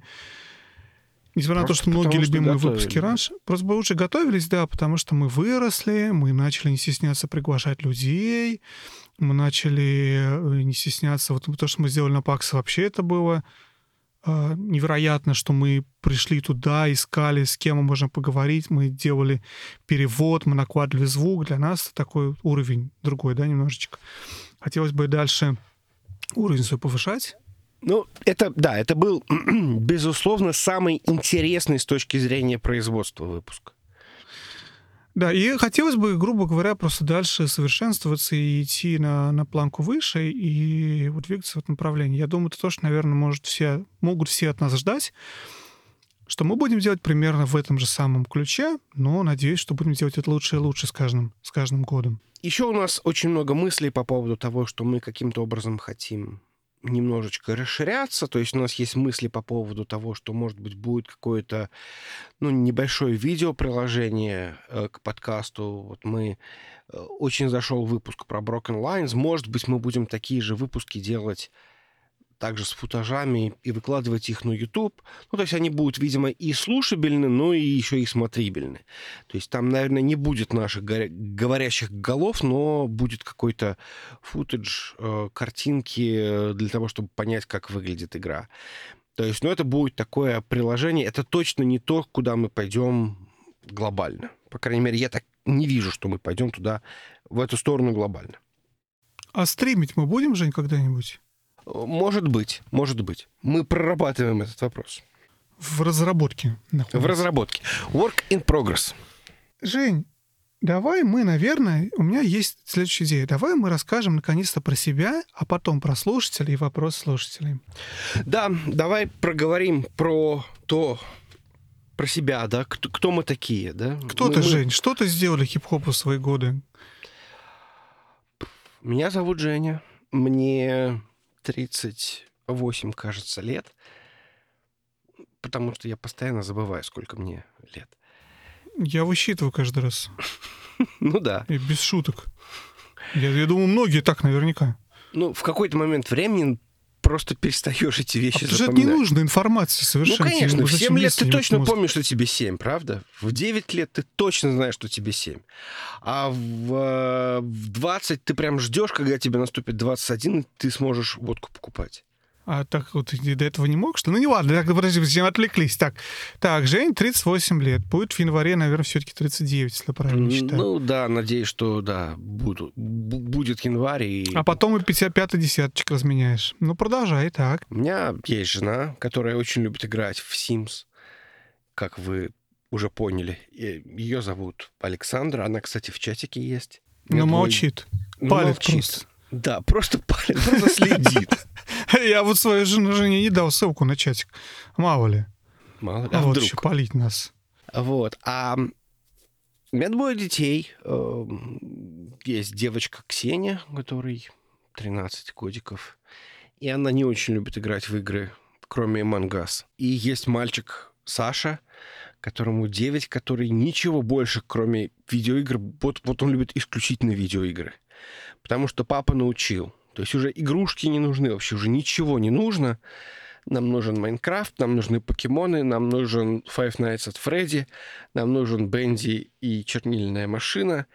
Нам А вот нужен- жена, Саша, жена, жена Жени ругается, кстати, на Женю. Очень ругается, да, ругается. Мы дальше-то копнем, когда будем про вопросы слушателей говорить. Давай, продолжай. Я работаю, да, айтишником. И да, я всем рассказываю, да, что я видел самую первую версию Тетриса, который Пажетнов написал. Я говорил уже об этом, да? Или Говорил, да, да. 150 раз, или, или, или это, или, или 250. Продолжай, давай. Вот. Так получилось, что у меня родители были программистами, и поэтому к компьютерам и к играм я был приучен с детства. Ну, то есть меня приводили на работу, сажали перед свободным компьютером, и на этом компьютере была папочка обязательно C-Games или C-Game, как, повезё- как повезет. Туда заходил и начинал исследовать, что это такое. О, порнуха, круто. Или Какая там... порнуха, Жень, что ты несешь? Какая Да порнуха? была порнуха, была порнуха. Там, там- могло быть. там картинки показывали. Просто запускаешь экзешники, тебе по очереди там слайд-шоу показывают мой. в 256 цветов. Фактически фотографии. Было такое, да, я... А, нет, там еще типа как гифки были, они еще и двигались. Ну, то есть вообще красота. А помнишь первые диски с порнографией, раз речь зашла? Нет, не помню. Они были, порнография, когда появилась, она появилась на дисках с фотографиями. То есть фото- были фотографии на... А, да-да-да, было, И да, они да. по папочке разложены, прям как вот в, в порнхайпе категории. Также у тебя категории там. Но, честно скажу, я помню, что там количество категорий было сильно больше, потому что многие вещи, которые были тогда в категориях, сейчас в порнхаб не попадают по ряду причин включая легальные. А тогда это все продавалось вот э, и передавалось, и копировалось с винта на винт. Чего там только не было. Ну, да, да, чего Ай, вспомнил Ладно, я молодость. да так. ну да, да, да, да, да. Не, ну, Вернемся. общем, так, ты- так. Да, ты искал там, у тебя там были Lines, там, я не знаю, Golden X, ну вот это вот все. Принц Персии, который я прошел, проходил первый уровень, ну, очень много раз. Но я не понимал, я вот потом понял, что я просто не знал, я не мог прочитать в ритме, я не мог прочитать, там, я не знаю, в управлении, естественно, никакого туториала не было. Я не понимал, как делать прыжок с разбега.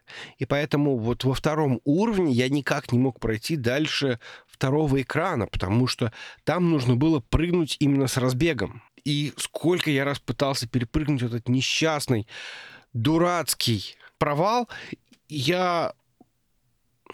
Ладно, что-то меня потянуло в какую-то непонятную ностальгию, но «Принца Персии» я до сих пор безумно люблю. И вот все эти игры, они очень, как, что называется, near and dear to my heart. Э, Ждешь, я надеюсь, Ubisoft, когда выпустят себе новый «Принц Персии». Может быть, да, да. Но я как бы... Я бы предпочел очень хороший ремейк первой части. Он был, почему-то его Ubisoft не особо пиарит. Мне кажется, игра, которая вообще нафиг не нужен ремейк. Первый «Принц Персии» уникальная игра по поводу того, как он создавался. Ты знаешь, что они... Ну, чувак, который делал игру, он, он сделал видео своего брата, который делал все действия, и потом его обрисовывал вот фломастером прям, и пиксели прям накладывал. То есть поэтому там графика такая реалистичная. Плане Ну движения. да, да, я понимаю. Ну, Мне кажется, мы обсуждали тоже, возможно, какой-то выпуск. да, мы это обсуждали, да. Вот. А теперь расскажи про себя. А подожди, подожди, а когда ты э, первый компьютер увидел? Какой у тебя вообще был первый компьютер, первая консоль, первое Так. что-то? Так, Кроме первый- Тетриса. Ну, кроме Тетриса у меня была Дэнди, которую я очень долго просил Играют родителей. все! Sorry, извини, я не мог удержаться. И в этой Какая любимая Денди игра на Денди была, Жень? Извини. У меня была Контра. Да, у меня была Контра, собственно. И потом еще был... С бэклогом хорошо, да, раньше было? Да. И Мой бэклог Контра. Контра. И Super Contra. Нет, у меня была просто у меня была Super Contra. Super Contra. Про Super Contra. Super Contra. Вот. И у меня потом появился Batman Returns. Это такой beat 'em up. Я его помню, наверное. А, Это да. круто. Вот хорошо с бэклогом было. Опять же. Ну да. так, дальше что было? А потом у меня начался страшный хронический конъюнктивит, и мне строго-настрого запретили смотреть в экраны во всякие. Ужас какой. Никто не знал, в общем, что это такое, но боялись, что будут какие-то осложнения, если напрягать зрение. То есть вплоть до того, что вот в каком-то, я не помню, там в шестом-седьмом классе очень часто я сидел и просто слушал. Мне разрешали не писать, не читать на уроках, я просто сидел и слушал учителя. Ты- И, в общем. Дэнди в связи с этим продали, потому что, ну, нафиг. Пустил слезу. Очень грустная история. Но потом мне купили компьютер. Мне купили в 90... в начале 96 года. Мне купили 386. Это тогда уже был достаточно отсталый компьютер. Тогда уже появлялись первые пентиумы. И пентиум, наверное... Ой. Ну да, мне купили 386 DX40. А, Там было 4 мегабайта оперативной памяти. 4 мегабайта, не гигабайта, ничего. 4 мегабайта оперативной памяти и жесткий диск на 40 мегабайт. Этого ни на что не хватало, но в Жень, него... я, извини, пожалуйста, мой первый компьютер был ZX Spectrum 48K, в котором было 48 килобайт оперативной памяти. Поэтому, пожалуйста, не выпендривайся своими 4 ну, мегабайтами. ну, прекрати. Ну, слушай, это было, когда у меня было Дэнди. Окей. Окей. Ну ты можно- продолжай, продолжай. 4 мегабайта оперативной памяти. Там спектр можно обернуться в 80... Да. Так, давай, давай, давай. Во что ты играл на этом компьютере? Я играл в Doom, я играл в Wolfenstein. я New, очень Col- New, New Colossus, надеюсь. Ну, И да, Doom. Eternal. И Doom Eternal, да. Я очень любил э, Warcraft, я очень любил Command and Conquer. Это были две, наверное, главные игры детства. А потом появились герои первые. И в них тоже я очень много играл. Ну и вообще Никто я... не играл в первый герой, все играли сразу со вторых. Ну, я Ты врешь. понимаю. А мне достались первые. Как получилось? Тогда же тоже, знаешь, сложно было. Что было, то и это. Я так, любил а ну-ка, давай. А, а ну-ка, какая была игра до героев? А ну-ка, а King's ну-ка, а Bounty, ну-ка. конечно, King's Bounty. King's Bounty я тоже играл. А еще была не просто King's Bounty, была K- K- KB2, да, то есть это который Мгм. русский такой омаж, русская, ну не то что пародия, но кто-то попытался сделать вторую часть King's Bounty. Да, то есть а, вот в нее я играл. Ну, вообще, как бы, слушай, было много игр, в принципе. Бэклог там сразу начал расти, дай боже. Ну, тогда, правда, не, не, не хотелось как бы их всех проходить. Вот что получалось проходить, то проходил. Ну и как бы Knights of, Knights of Xentar, тоже помним, да? То есть я про нее рассказывал. Неизгладимое впечатление произвела игра в свое время. Эм, Первая японская РПГ. А, Quake очень плохо запускался, даже несмотря на то, что мне обновили мой 386 в какой-то момент времени до 486 DX66, Quake работал очень плохо. Но что же делать? Очень любил Need for Speed. Да, вот первый Need for Speed это была прям вот, вот любовь. Проблема в том, что у меня всегда был очень маленький жесткий диск, и я мог всегда иметь только одну игру. И это вот постоянно устанавливать, переустанавливать. А сколько вот дисков, еще раз вы напомни? Э, Ну вот диск тоже обновили со, 100, с с 40 мегабайт на 170 мегабайт, из которых где-то 60-70 мегабайт занимала Windows. То есть получалось, Мгм. что у меня где-то 100 мегабайт вот доступно было для моих экзерсисов. А вот какая-нибудь Need for Speed занимала, что-то, по мегабайт 90 а Command Conquer 35. Я был мастером удалять лишнее. Я был мастером... У меня Из все равно винды. ну, Нет? из винды тоже. Или, Я например... винду умел урезать до 60 мегабайт, я помню. Вот, да, вот это был такой скилл. А Потом, если у меня нет звуковой карты, то зачем мне звуки? Можно было просто взять и У меня, вырезать. кстати, всё. тоже не было звуковой карты, да, тоже все вырезал. Вот. Поэтому вот это все было такое, да, это было, да. Ну, а потом дальше, я не знаю, мне кажется, уже не очень интересно было. Не знаю. А, потом, потом, конечно, и компьютеры менялись. Э, Приставок у меня до 2011, даже до 2012 года не было. То есть я иногда играл на компьютере, я играл там во всякие там World of Warcraft было дело. Я помню, я играл в какие-то... А, э, там, Neverwinter Nights. Иногда какой-нибудь шутерочек мне попадал. То есть бывало такое, что я вот играл. Э, Или там, например, когда вышла Need for Speed, первый Underground, вот, я тоже помню, я зависал на рабочем компьютере, поставил туда Need for Speed и вечерком задерживался и играл. Вот так прошел почти всю игру. Ну и вот примерно как-то вот так вот. В 2012 году, когда я уже переехал в Америку, я решил исполнить свою мечту. Там как так получилось, что вот буквально незадолго до этого я увидел первую, нет, вторую мафию, демку второй мафии. Я такой, блин, как бы хорошо в это было бы поиграть. Потому что там какой-то сюжет, там какая-то история, вот это вот, э, вот это вот ощущение. И графика мне тогда понравилась, да, то есть это было как-то, как будто бы вот что-то новое. То есть я до этого некоторое время, наверное, не играл. И я себе, как раз мне исполнялось в 2012 году, мне исполнялось 30 лет, я себе на 30 лет подарил э, Play- нет, э, Xbox 360. И вот так вот оно завертелось. Причем я даже для этого дела не купил ничего особенно. Я купил какие-то игры для Kinect, потому что мне хотелось, чтобы, ну, это же здорово, да, то есть party gaming, мало того, ты не сидишь на диване, а ты двигаешься, это, в общем-то, спорт, это хорошо. Ну, в какой-то момент времени я такой, ну ладно, окей, давай купим парочку Need for Speed. Еще купил парочку Need for Speed и играл в Need for Speed, а потом... эм, ну, потом все даже уже завертелось, там Assassin's Creed 3 и вот это вот все. Расскажу немного про себя в трех словах. А может быть, больше, чем в трех, потому что я не умею в трех, ты знаешь, все знают. Да, меня зовут Вадик, как ни странно. У меня трое детей. Трое детей. Старшему моему ребенку все три девочки. Катя, Лиза и Рита. Точнее, Екатерина, Елизавета и Маргарита. Это такие королевские имена. И старшей моей дочери в этом году исполняется... Подожди, исполнилось 19. А младшей моей дочери исполнилось в этом году 2 года. Старшие дочери мои живут в Саратове с мамой, а я живу, соответственно, вот с, с женой и с э, маленьким ребенком в Америке. Куда мы переехали с женой? 8 лет назад, по-моему, что-то такое. 7-8 лет назад. Я работаю, как это правильно называется?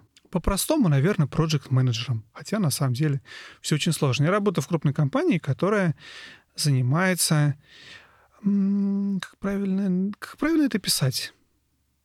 Они называют это массовая кастомизация, но идея в том, что это, грубо говоря, печать чего-то на чем-то. То есть это от бумажных продуктов, визиток, открыток, календарей, баннеров, э, вывесок, до одежды, футболки, кепки, эм, сумки. Вся эта ерунда. Подожди, вы делаете раздатку и сувенирку. Хорошо, можно так сказать. Раздатку, раздатку и сувенирку. Это крупнейшая мировая компания, которая занимается этим. Насколько я понимаю, самая крупная в мире. У нас работает всего, всего, всего ничего 17 тысяч человек по всему миру. То есть это крупная организация.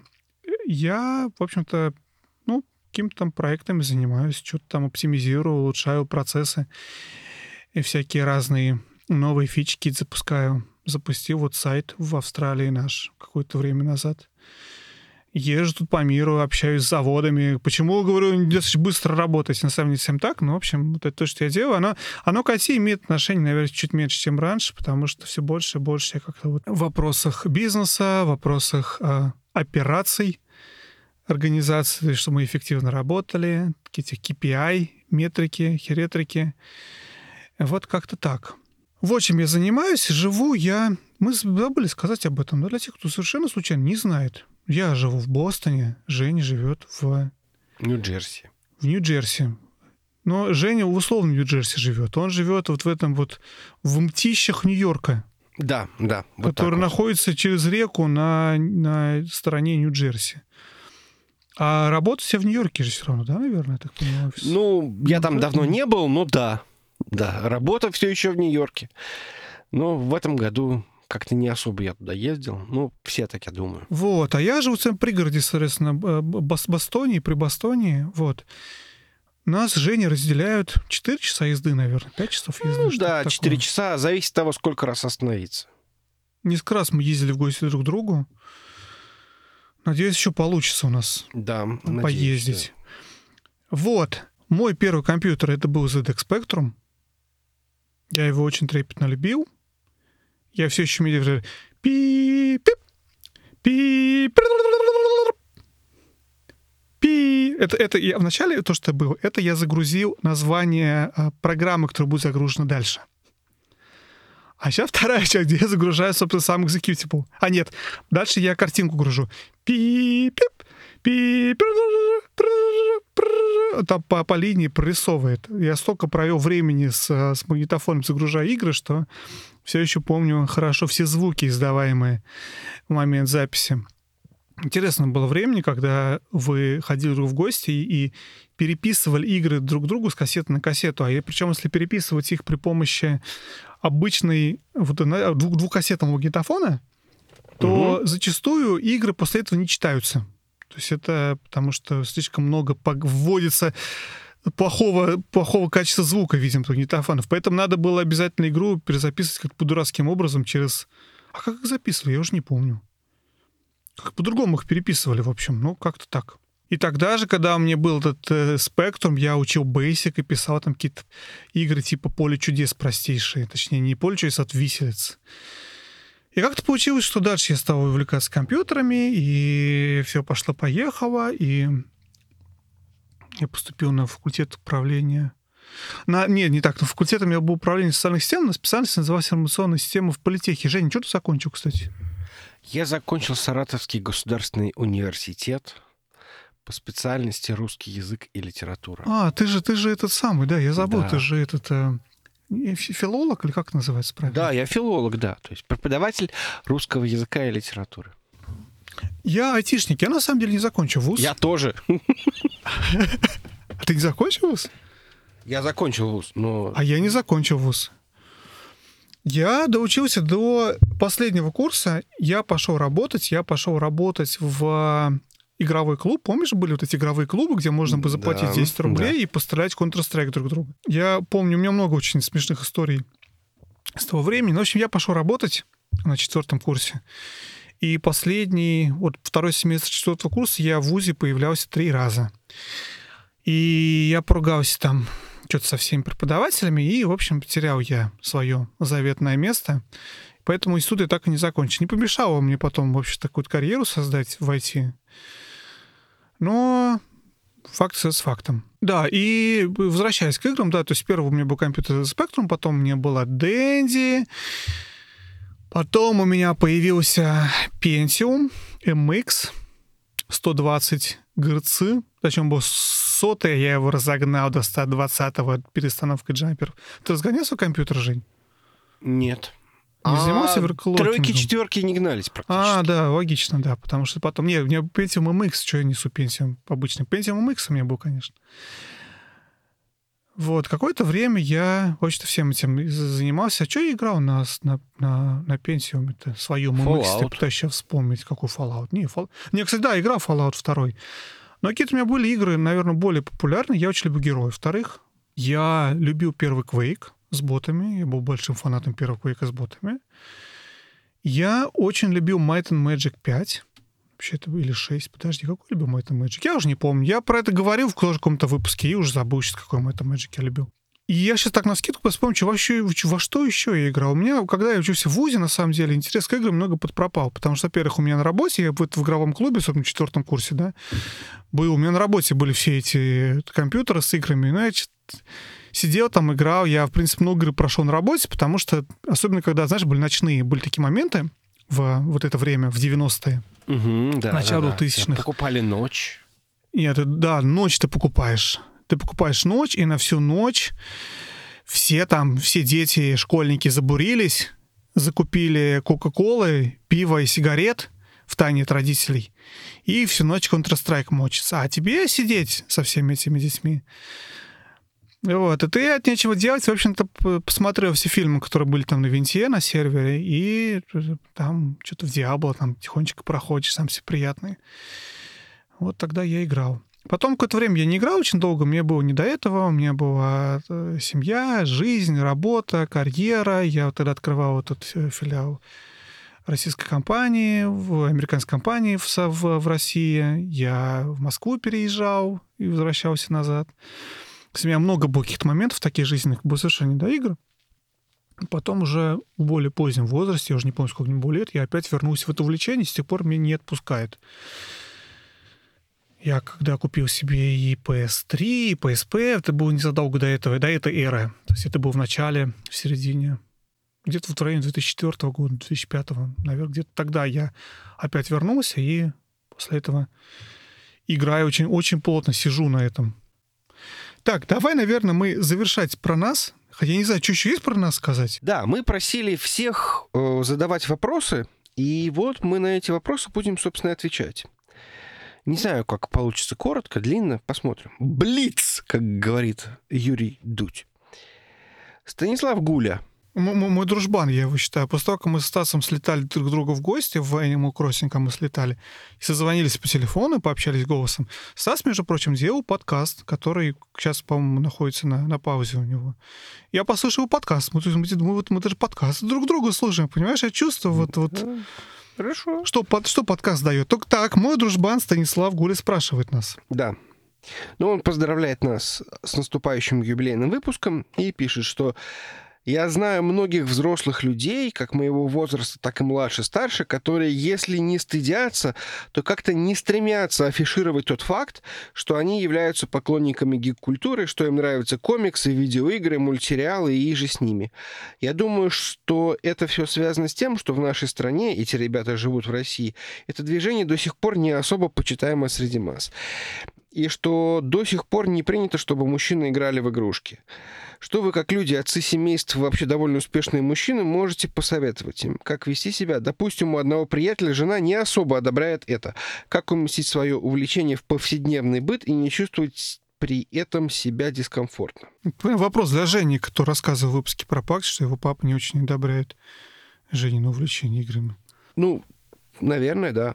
Ну, в общем, конечно, можно было отметить, что об этом многом другом читайте в моей книге никак. Но я все-таки решил привести некие примеры того, что делаю я, чтобы каким-то образом, может быть, как-то сгладить эту ситуацию. То есть, ну, во-первых, надо понимать, что средний... Я пошел перед подкастом, посмотрел. В России, в Штатах, в Великобритании средний возраст геймера колеблется где-то в районе 35 лет. Может быть, 34, может быть, 36, но вот где-то в районе 35 лет. То есть, поэтому, в принципе, есть люди, которые и в 50 играют, и мы знаем, что очень много детей играет, да, то есть поэтому, в принципе, если мы возьмем именно средний возраст, то получается, что люди и вот после 40 даже занимаются этим, как внезапно, да, то есть все школьники с Fortnite, а на другой стороне это вот э, люди за 40. Поэтому стыдиться этого, это как-то очень сложно. И мало того, мне кажется, с каждым годом все будет проще и проще, потому что люди вырастают с этим, которые играли в игры, и это приходит, ну, это же не зазорно смотреть фильмы или сериалы, потому что мы все в детстве смотрели э, фильмы и сериалы, и, в общем, сейчас это тоже нормально. Ну да, наверное, ты смотрел какие-то другие фильмы и сериалы в детстве. Ну и в игры тоже, наверное, другие играл. Ну и второй момент, какой может быть совет, это просто, чтобы более комфортно себя чувствовать или, может быть, показать примером. Вот если вы общаетесь, например, э, с другими семьями, то попытайтесь об этом поговорить с, там, я не знаю, с другими мужьями. Тут, видимо, был какой-то момент того, что это действительно мужчины, э, то попытайтесь поговорить с другими мужчинами и обсудить. Я почти уверен, что половина тоже периодически в какие-нибудь танчики катает и попробовать это обсудить, чтобы это каким-то образом, ну, я не знаю, немножко дестигматизировалось, и, я не знаю, та же ваша супруга э, увидела, что, в принципе, ну вот есть другие люди, которые занимаются тем же самым. В конце концов, это гораздо лучше, чем пить, курить или, я не знаю, заниматься какими-то еще непотребствами. Смотри, мне кажется, этот вопрос очень серьезный, очень глубокий, и на него действительно нет простого ответа, потому что это тот же вопрос. Есть вещи, которые общество вокруг себя может не принимать вследствие отсутствия образованности по этому субъекту. Это может все, что угодно. От гомофобии, я параллель провожу, да, я не, не, не говорю, что это то же самое, я просто параллель, что отсутствие образования, образованности в вопросах сексуальности человека приводит к появлению гомофобии, к появлению ксенофобии, появлению других каких-то предрассудков. И, и общем, проблема того, что тебя осуждают за то, что ты чем-то увлекаешься, она вот из этой же оперы. Ты как-то оделся определенным образом и приехал в какую-то глубокую-глубокую деревню, где тебя встретили гопники. И у них нет понимания, что та одежда, которую ты надеваешь, она уместно, и это возможность самовыражения. Я не хочу сказать, что там жена какого-то друга Стаса такой же гопник из деревни, хотя, наверное, это сказал сейчас, да. Но я пытаюсь провести параллели с тем, что отсутствие образования и понимания, она заставляет тебя э, считать, что что-то правильно, что-то неправильно. Так можно себя вести, так нельзя себя вести. Это все примерно где-то вот из одной оперы. То, что ты говоришь, Женя, но я согласен с тобой, это вот это вот как дать как образовать этих людей, показать им о том, что, ой, посмотрите, а вот средний возраст такой-то, а я вот вписываю средний возраст, это нормально. Вот есть успешные люди, Вадим и Женя, они играют. И, и как-то так. То есть это, это повышение образования. Тут ничего больше сделать нельзя. Это очень тяжелый процесс, это болезненный процесс. Он в многих случаях не работает. Но, мне кажется, ничего можно сделать. Вот как-то так. Я не знаю, насколько мы смогли хорошо ответить на этот вопрос, потому что, к сожалению, это вопрос, который требует... Нет на него хорошего ответа, иначе не было бы ни гомофобии, ни ксенофобии, ни всех этих проблем. Попробуем дальше. Вопрос с Адели, на самом деле, очень-очень близкий и похож на этот. Я думаю, может быть, сразу бы э, рассказать, как относятся близкие к вашему игровому влечению, поддерживают, играют с вами или просто терпят и принимают. Я скажу скорее терпят и принимают в моем случае. В моем тоже. Я не скажу, что это поддерживают. Ну как, то есть у меня никогда не... Поддерживать тяжелый вопрос, да? То есть моя супруга дарит консоли, которые я хочу, чтобы мне подарили на день рождения. Но потому что она принимает, а не потому что она поддерживает и пытается, чтобы м-м, тебе было бы интересно еще эту игру, эту консоль. Она просто так, я знаю, ты это любишь, на, ладно. Вот, на тебе еще. Как-то так. Я спросил у жены, как она к этому относится прямо перед подкастом. Она сказала, что не терпят и вставляют палки в колеса. Очень хорошо. Зато честно. Не хватает образованности. Но я думаю, что есть... Это, знаешь, это другая тема. Это отлично от того, что вот я рассказывал про, про образованность. Я тоже на остался вопрос отвечал. Это вопрос ревности времени, потому что времени очень мало, и когда ты его отдаешь на какую-то игру или на подкаст, или на что угодно, вместо того, чтобы провести время вместе, я хорошо понимаю, почему это может быть воспринято негативно. Но мы с женой, в принципе, играем какие-то игры вместе. То есть у нас есть какой-то... Ей не так это интересно, поэтому она это делает скорее для меня. То есть, о, давай вместе поиграем в, там, в Unravel, что-то еще такое. мы же там играем.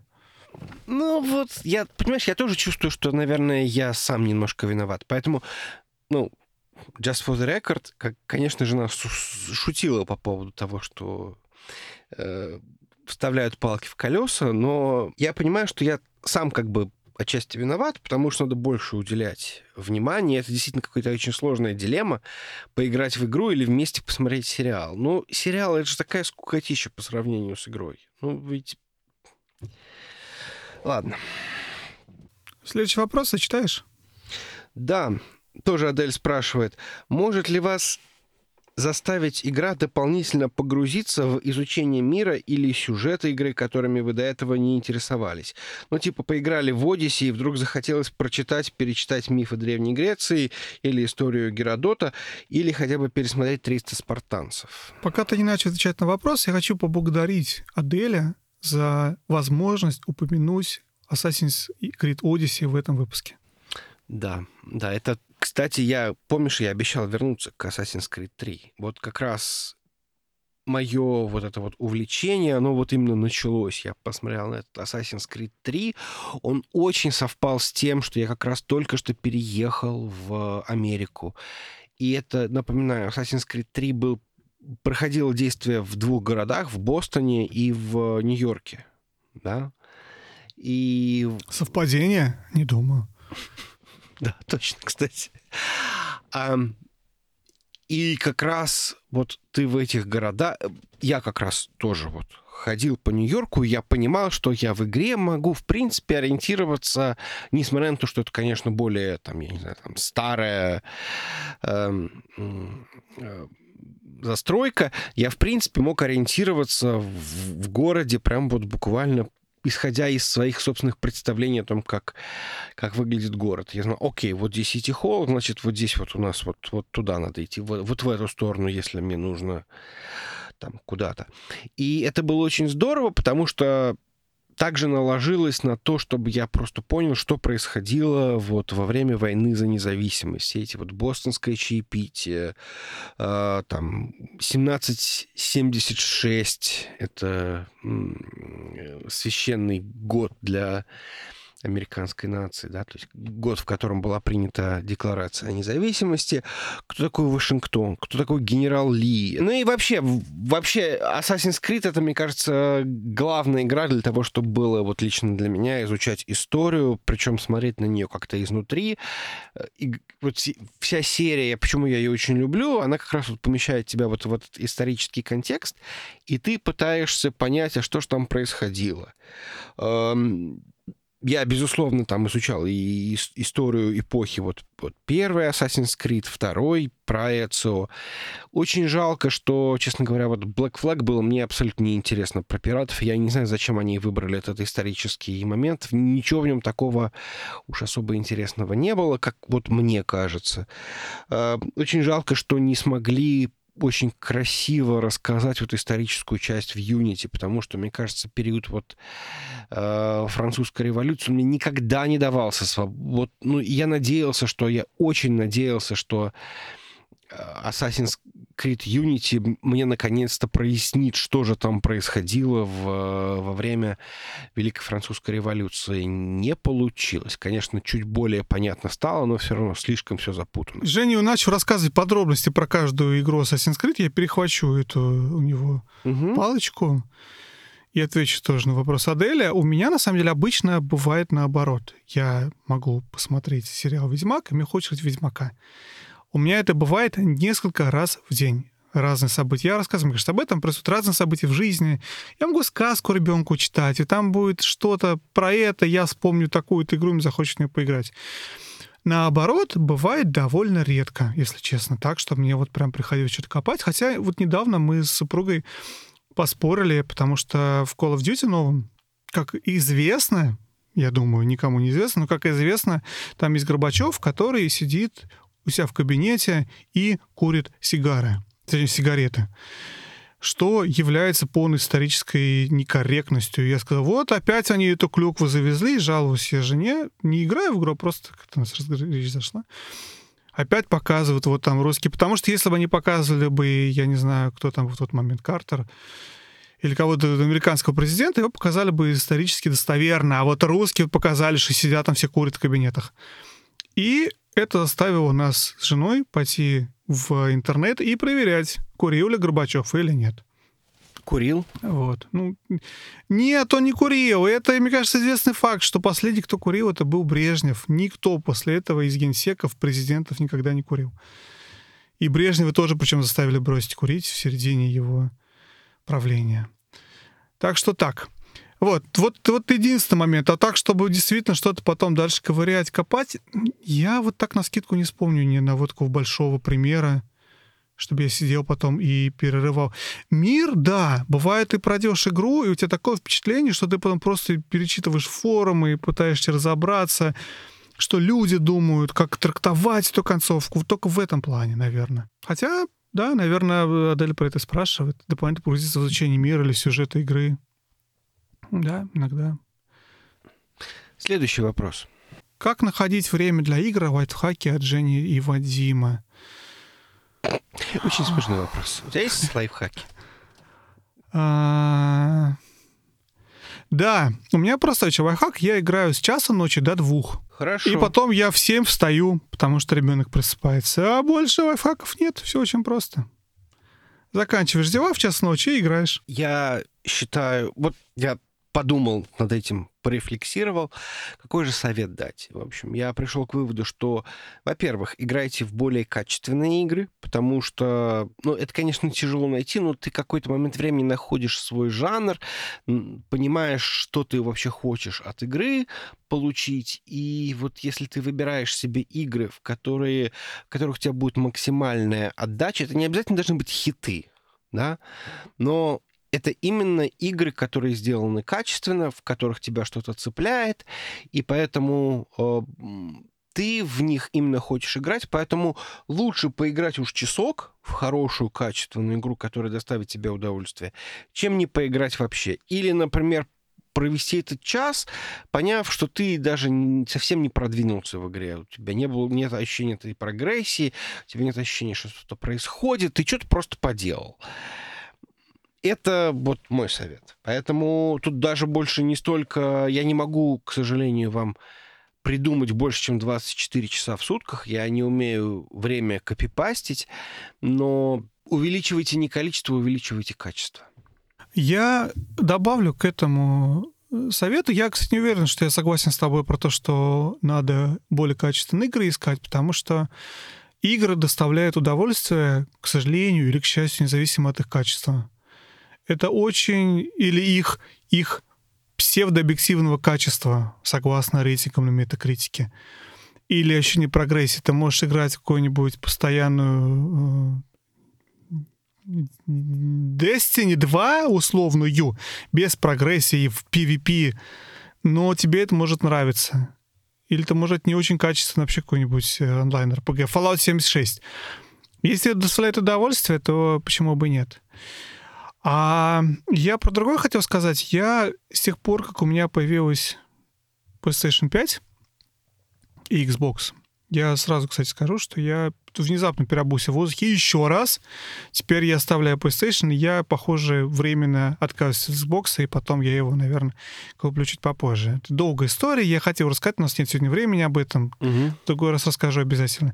Но когда PlayStation 5, очень много в новых системах и в Xbox, и в PlayStation связано со скоростью запуска игр, с уменьшением вот этого времени ожидания время ожидания на то, что ты выбираешь игру, на то, что ты запускаешь, она грузится, она показывает тебе меню, потом еще грузится, и все эти куски между, очень много времени выбрасывается. Когда у тебя времени мало, это на самом деле проблема. Когда у меня час игры, час есть все поиграть вечером, вот этот вот условно с часа ночи до двух, там я, может быть, немножечко преувеличиваю, конечно, да, но все равно, когда у тебя здесь мало времени, если 20, 10% времени сожрано загрузкой, это плохо. Ты это, в принципе, наверное, иногда не понимаешь, потому что для тебя это часть, неизбежная часть рутины. Но я задумался, что есть большой плюс в, в новом железе, в новых консолях, в SSD, что это маленькие кусочки, но каждый день себе этот маленький кусочек убирает. И это хорошо. И второй момент, я Жене сегодня писал, это уже отдельная тема, мы, надеюсь, обсудим в следующем выпуске. Я осознал плюсы а, цифровых копий в этом плане. Потому что просто их чуть проще запускать по времени. И вот вырезание вот этих маленьких кусочков, что ты захотел поиграть, включил игру, и уже через 30 секунд ты уже играешь, дает себе больше времени. Не уверен, что это лайфхак, но тем не менее это там, где можно маленькие кусочки отрезать и чуть больше выиграть. Лайфхак. Используй SSD. Да, ну это, это шутки шутками так и есть. Читаю следующий вопрос, Жень. И, наверное, это последний вопрос у нас. Это... Предпоследний, не надо, мы ну, должны последний вопрос ответить. Да. Джей Ди спрашивает, какие игровые привычки помогают в real life и наоборот? Real life. Half-life. Real life. А, помогают в real life. Какие привычки игровые? Стрейфиться, когда идешь, нет? Пропускать друга вперед, да, когда он в дверь заходит. Не, на самом деле я, кстати, после подкаста, наверное, да, и вот того, как мы это все дело поизучали, я начал, я понял, что надо все делать по костеру. То есть ты просто понимаешь, что вот, вот перед тобой какой-то новый объект. Это может быть все что угодно. Покупка машины, переделка там, я не знаю, там обоев, готовка, какие-то новые вещи, которые ты не знаешь. Твоя задача сделать какой-то простой шаг.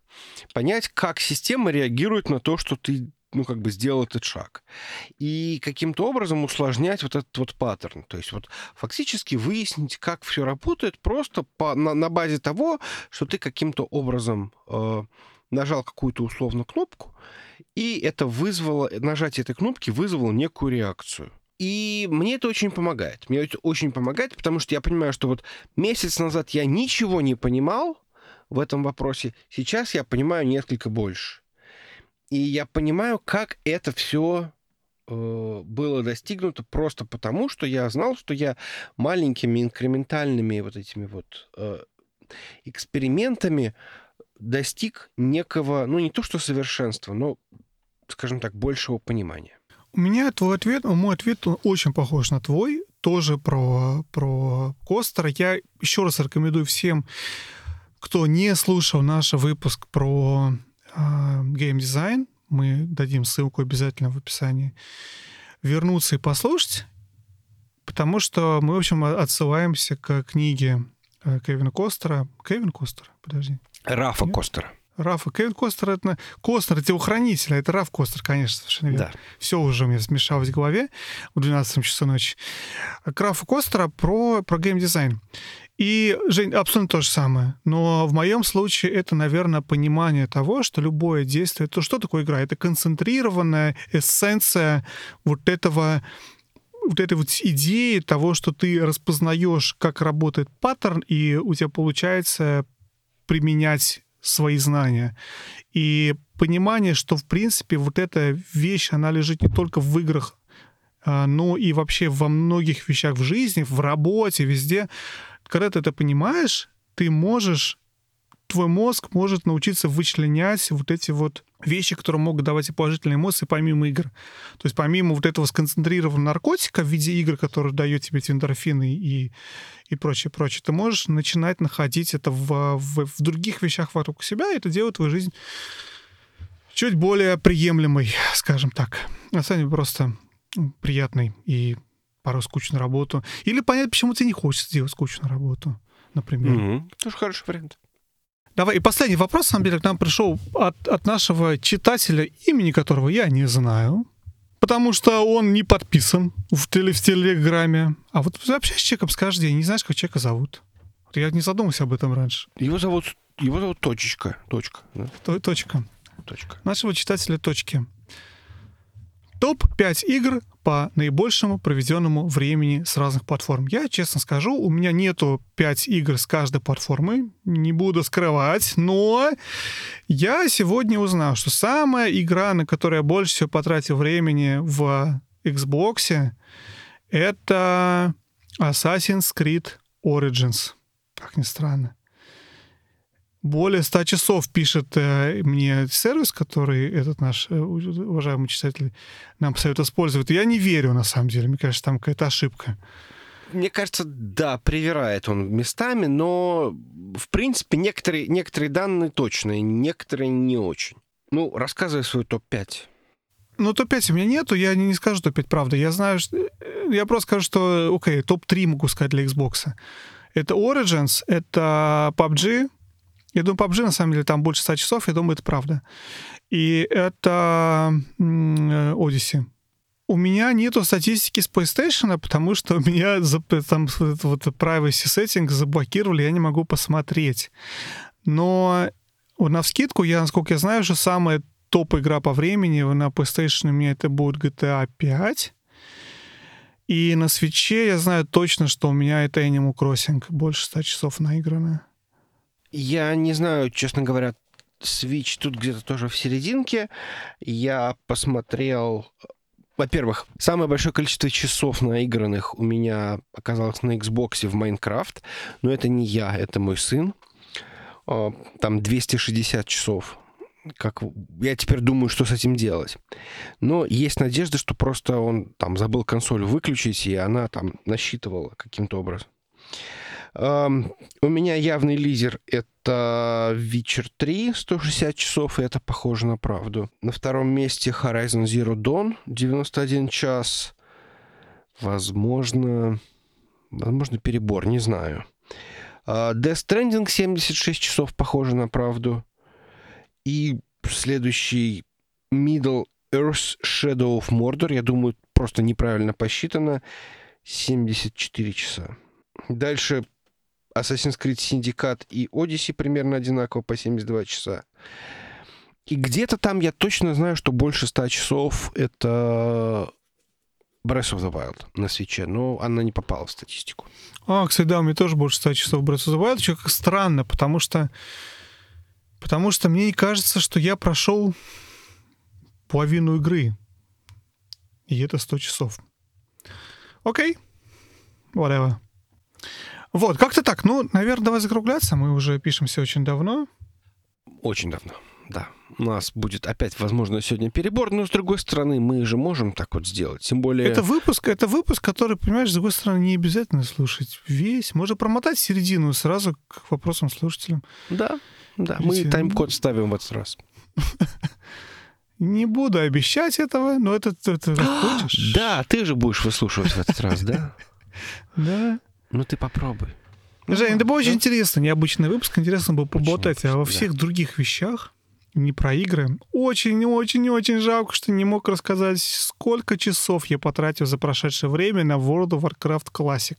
Да. Сколько открытий я сделал в этой игре. А я не могу рассказать про Вальгалу. А, Терпим на следующий выпуск. Ну, Вальгау ты начал только когда играть? Три дня назад, а я вот три или четыре недели уже в WoW Classic у играю. меня уже 8 с лишним часов наиграно. Эксклюзивно. О, 8 с чем-то часов. Это мой первый день в Classic. Окей, ладно, понял. Обсудим в следующий раз это, обсудим э, мою PlayStation 5 и что я понял, и чем мое мнение отличается от мнения большинства журналистов. Обсудим Вальгалку твою, чем она похожа на предыдущие Ассасины, чем отличается, чем она лучше и хуже, чем Odyssey. Обсудим новую консоль от Nintendo, которая вышла и пришла ко мне с тремя играми. Да, тоже очень много интересных вещей. А, Джиди спрашивал в Телеграме, я сразу скажу, ответ, отвечаю здесь. Джиди, главная вещь про эту консоль, что у нее нет кикстенда, ее нельзя поставить на стол. И это меня бесит страшно. Как можно было сделать такую вещь, непонятно. На всех оригинале Game Watch, на русских электрониках везде была вот эта подставка железненькая. А здесь нету. Тупик. Ужасно. Будем закругляться. Все. Пока-пока. Пока-пока. Да. Любим, целуем, обнимаем. Чмоки.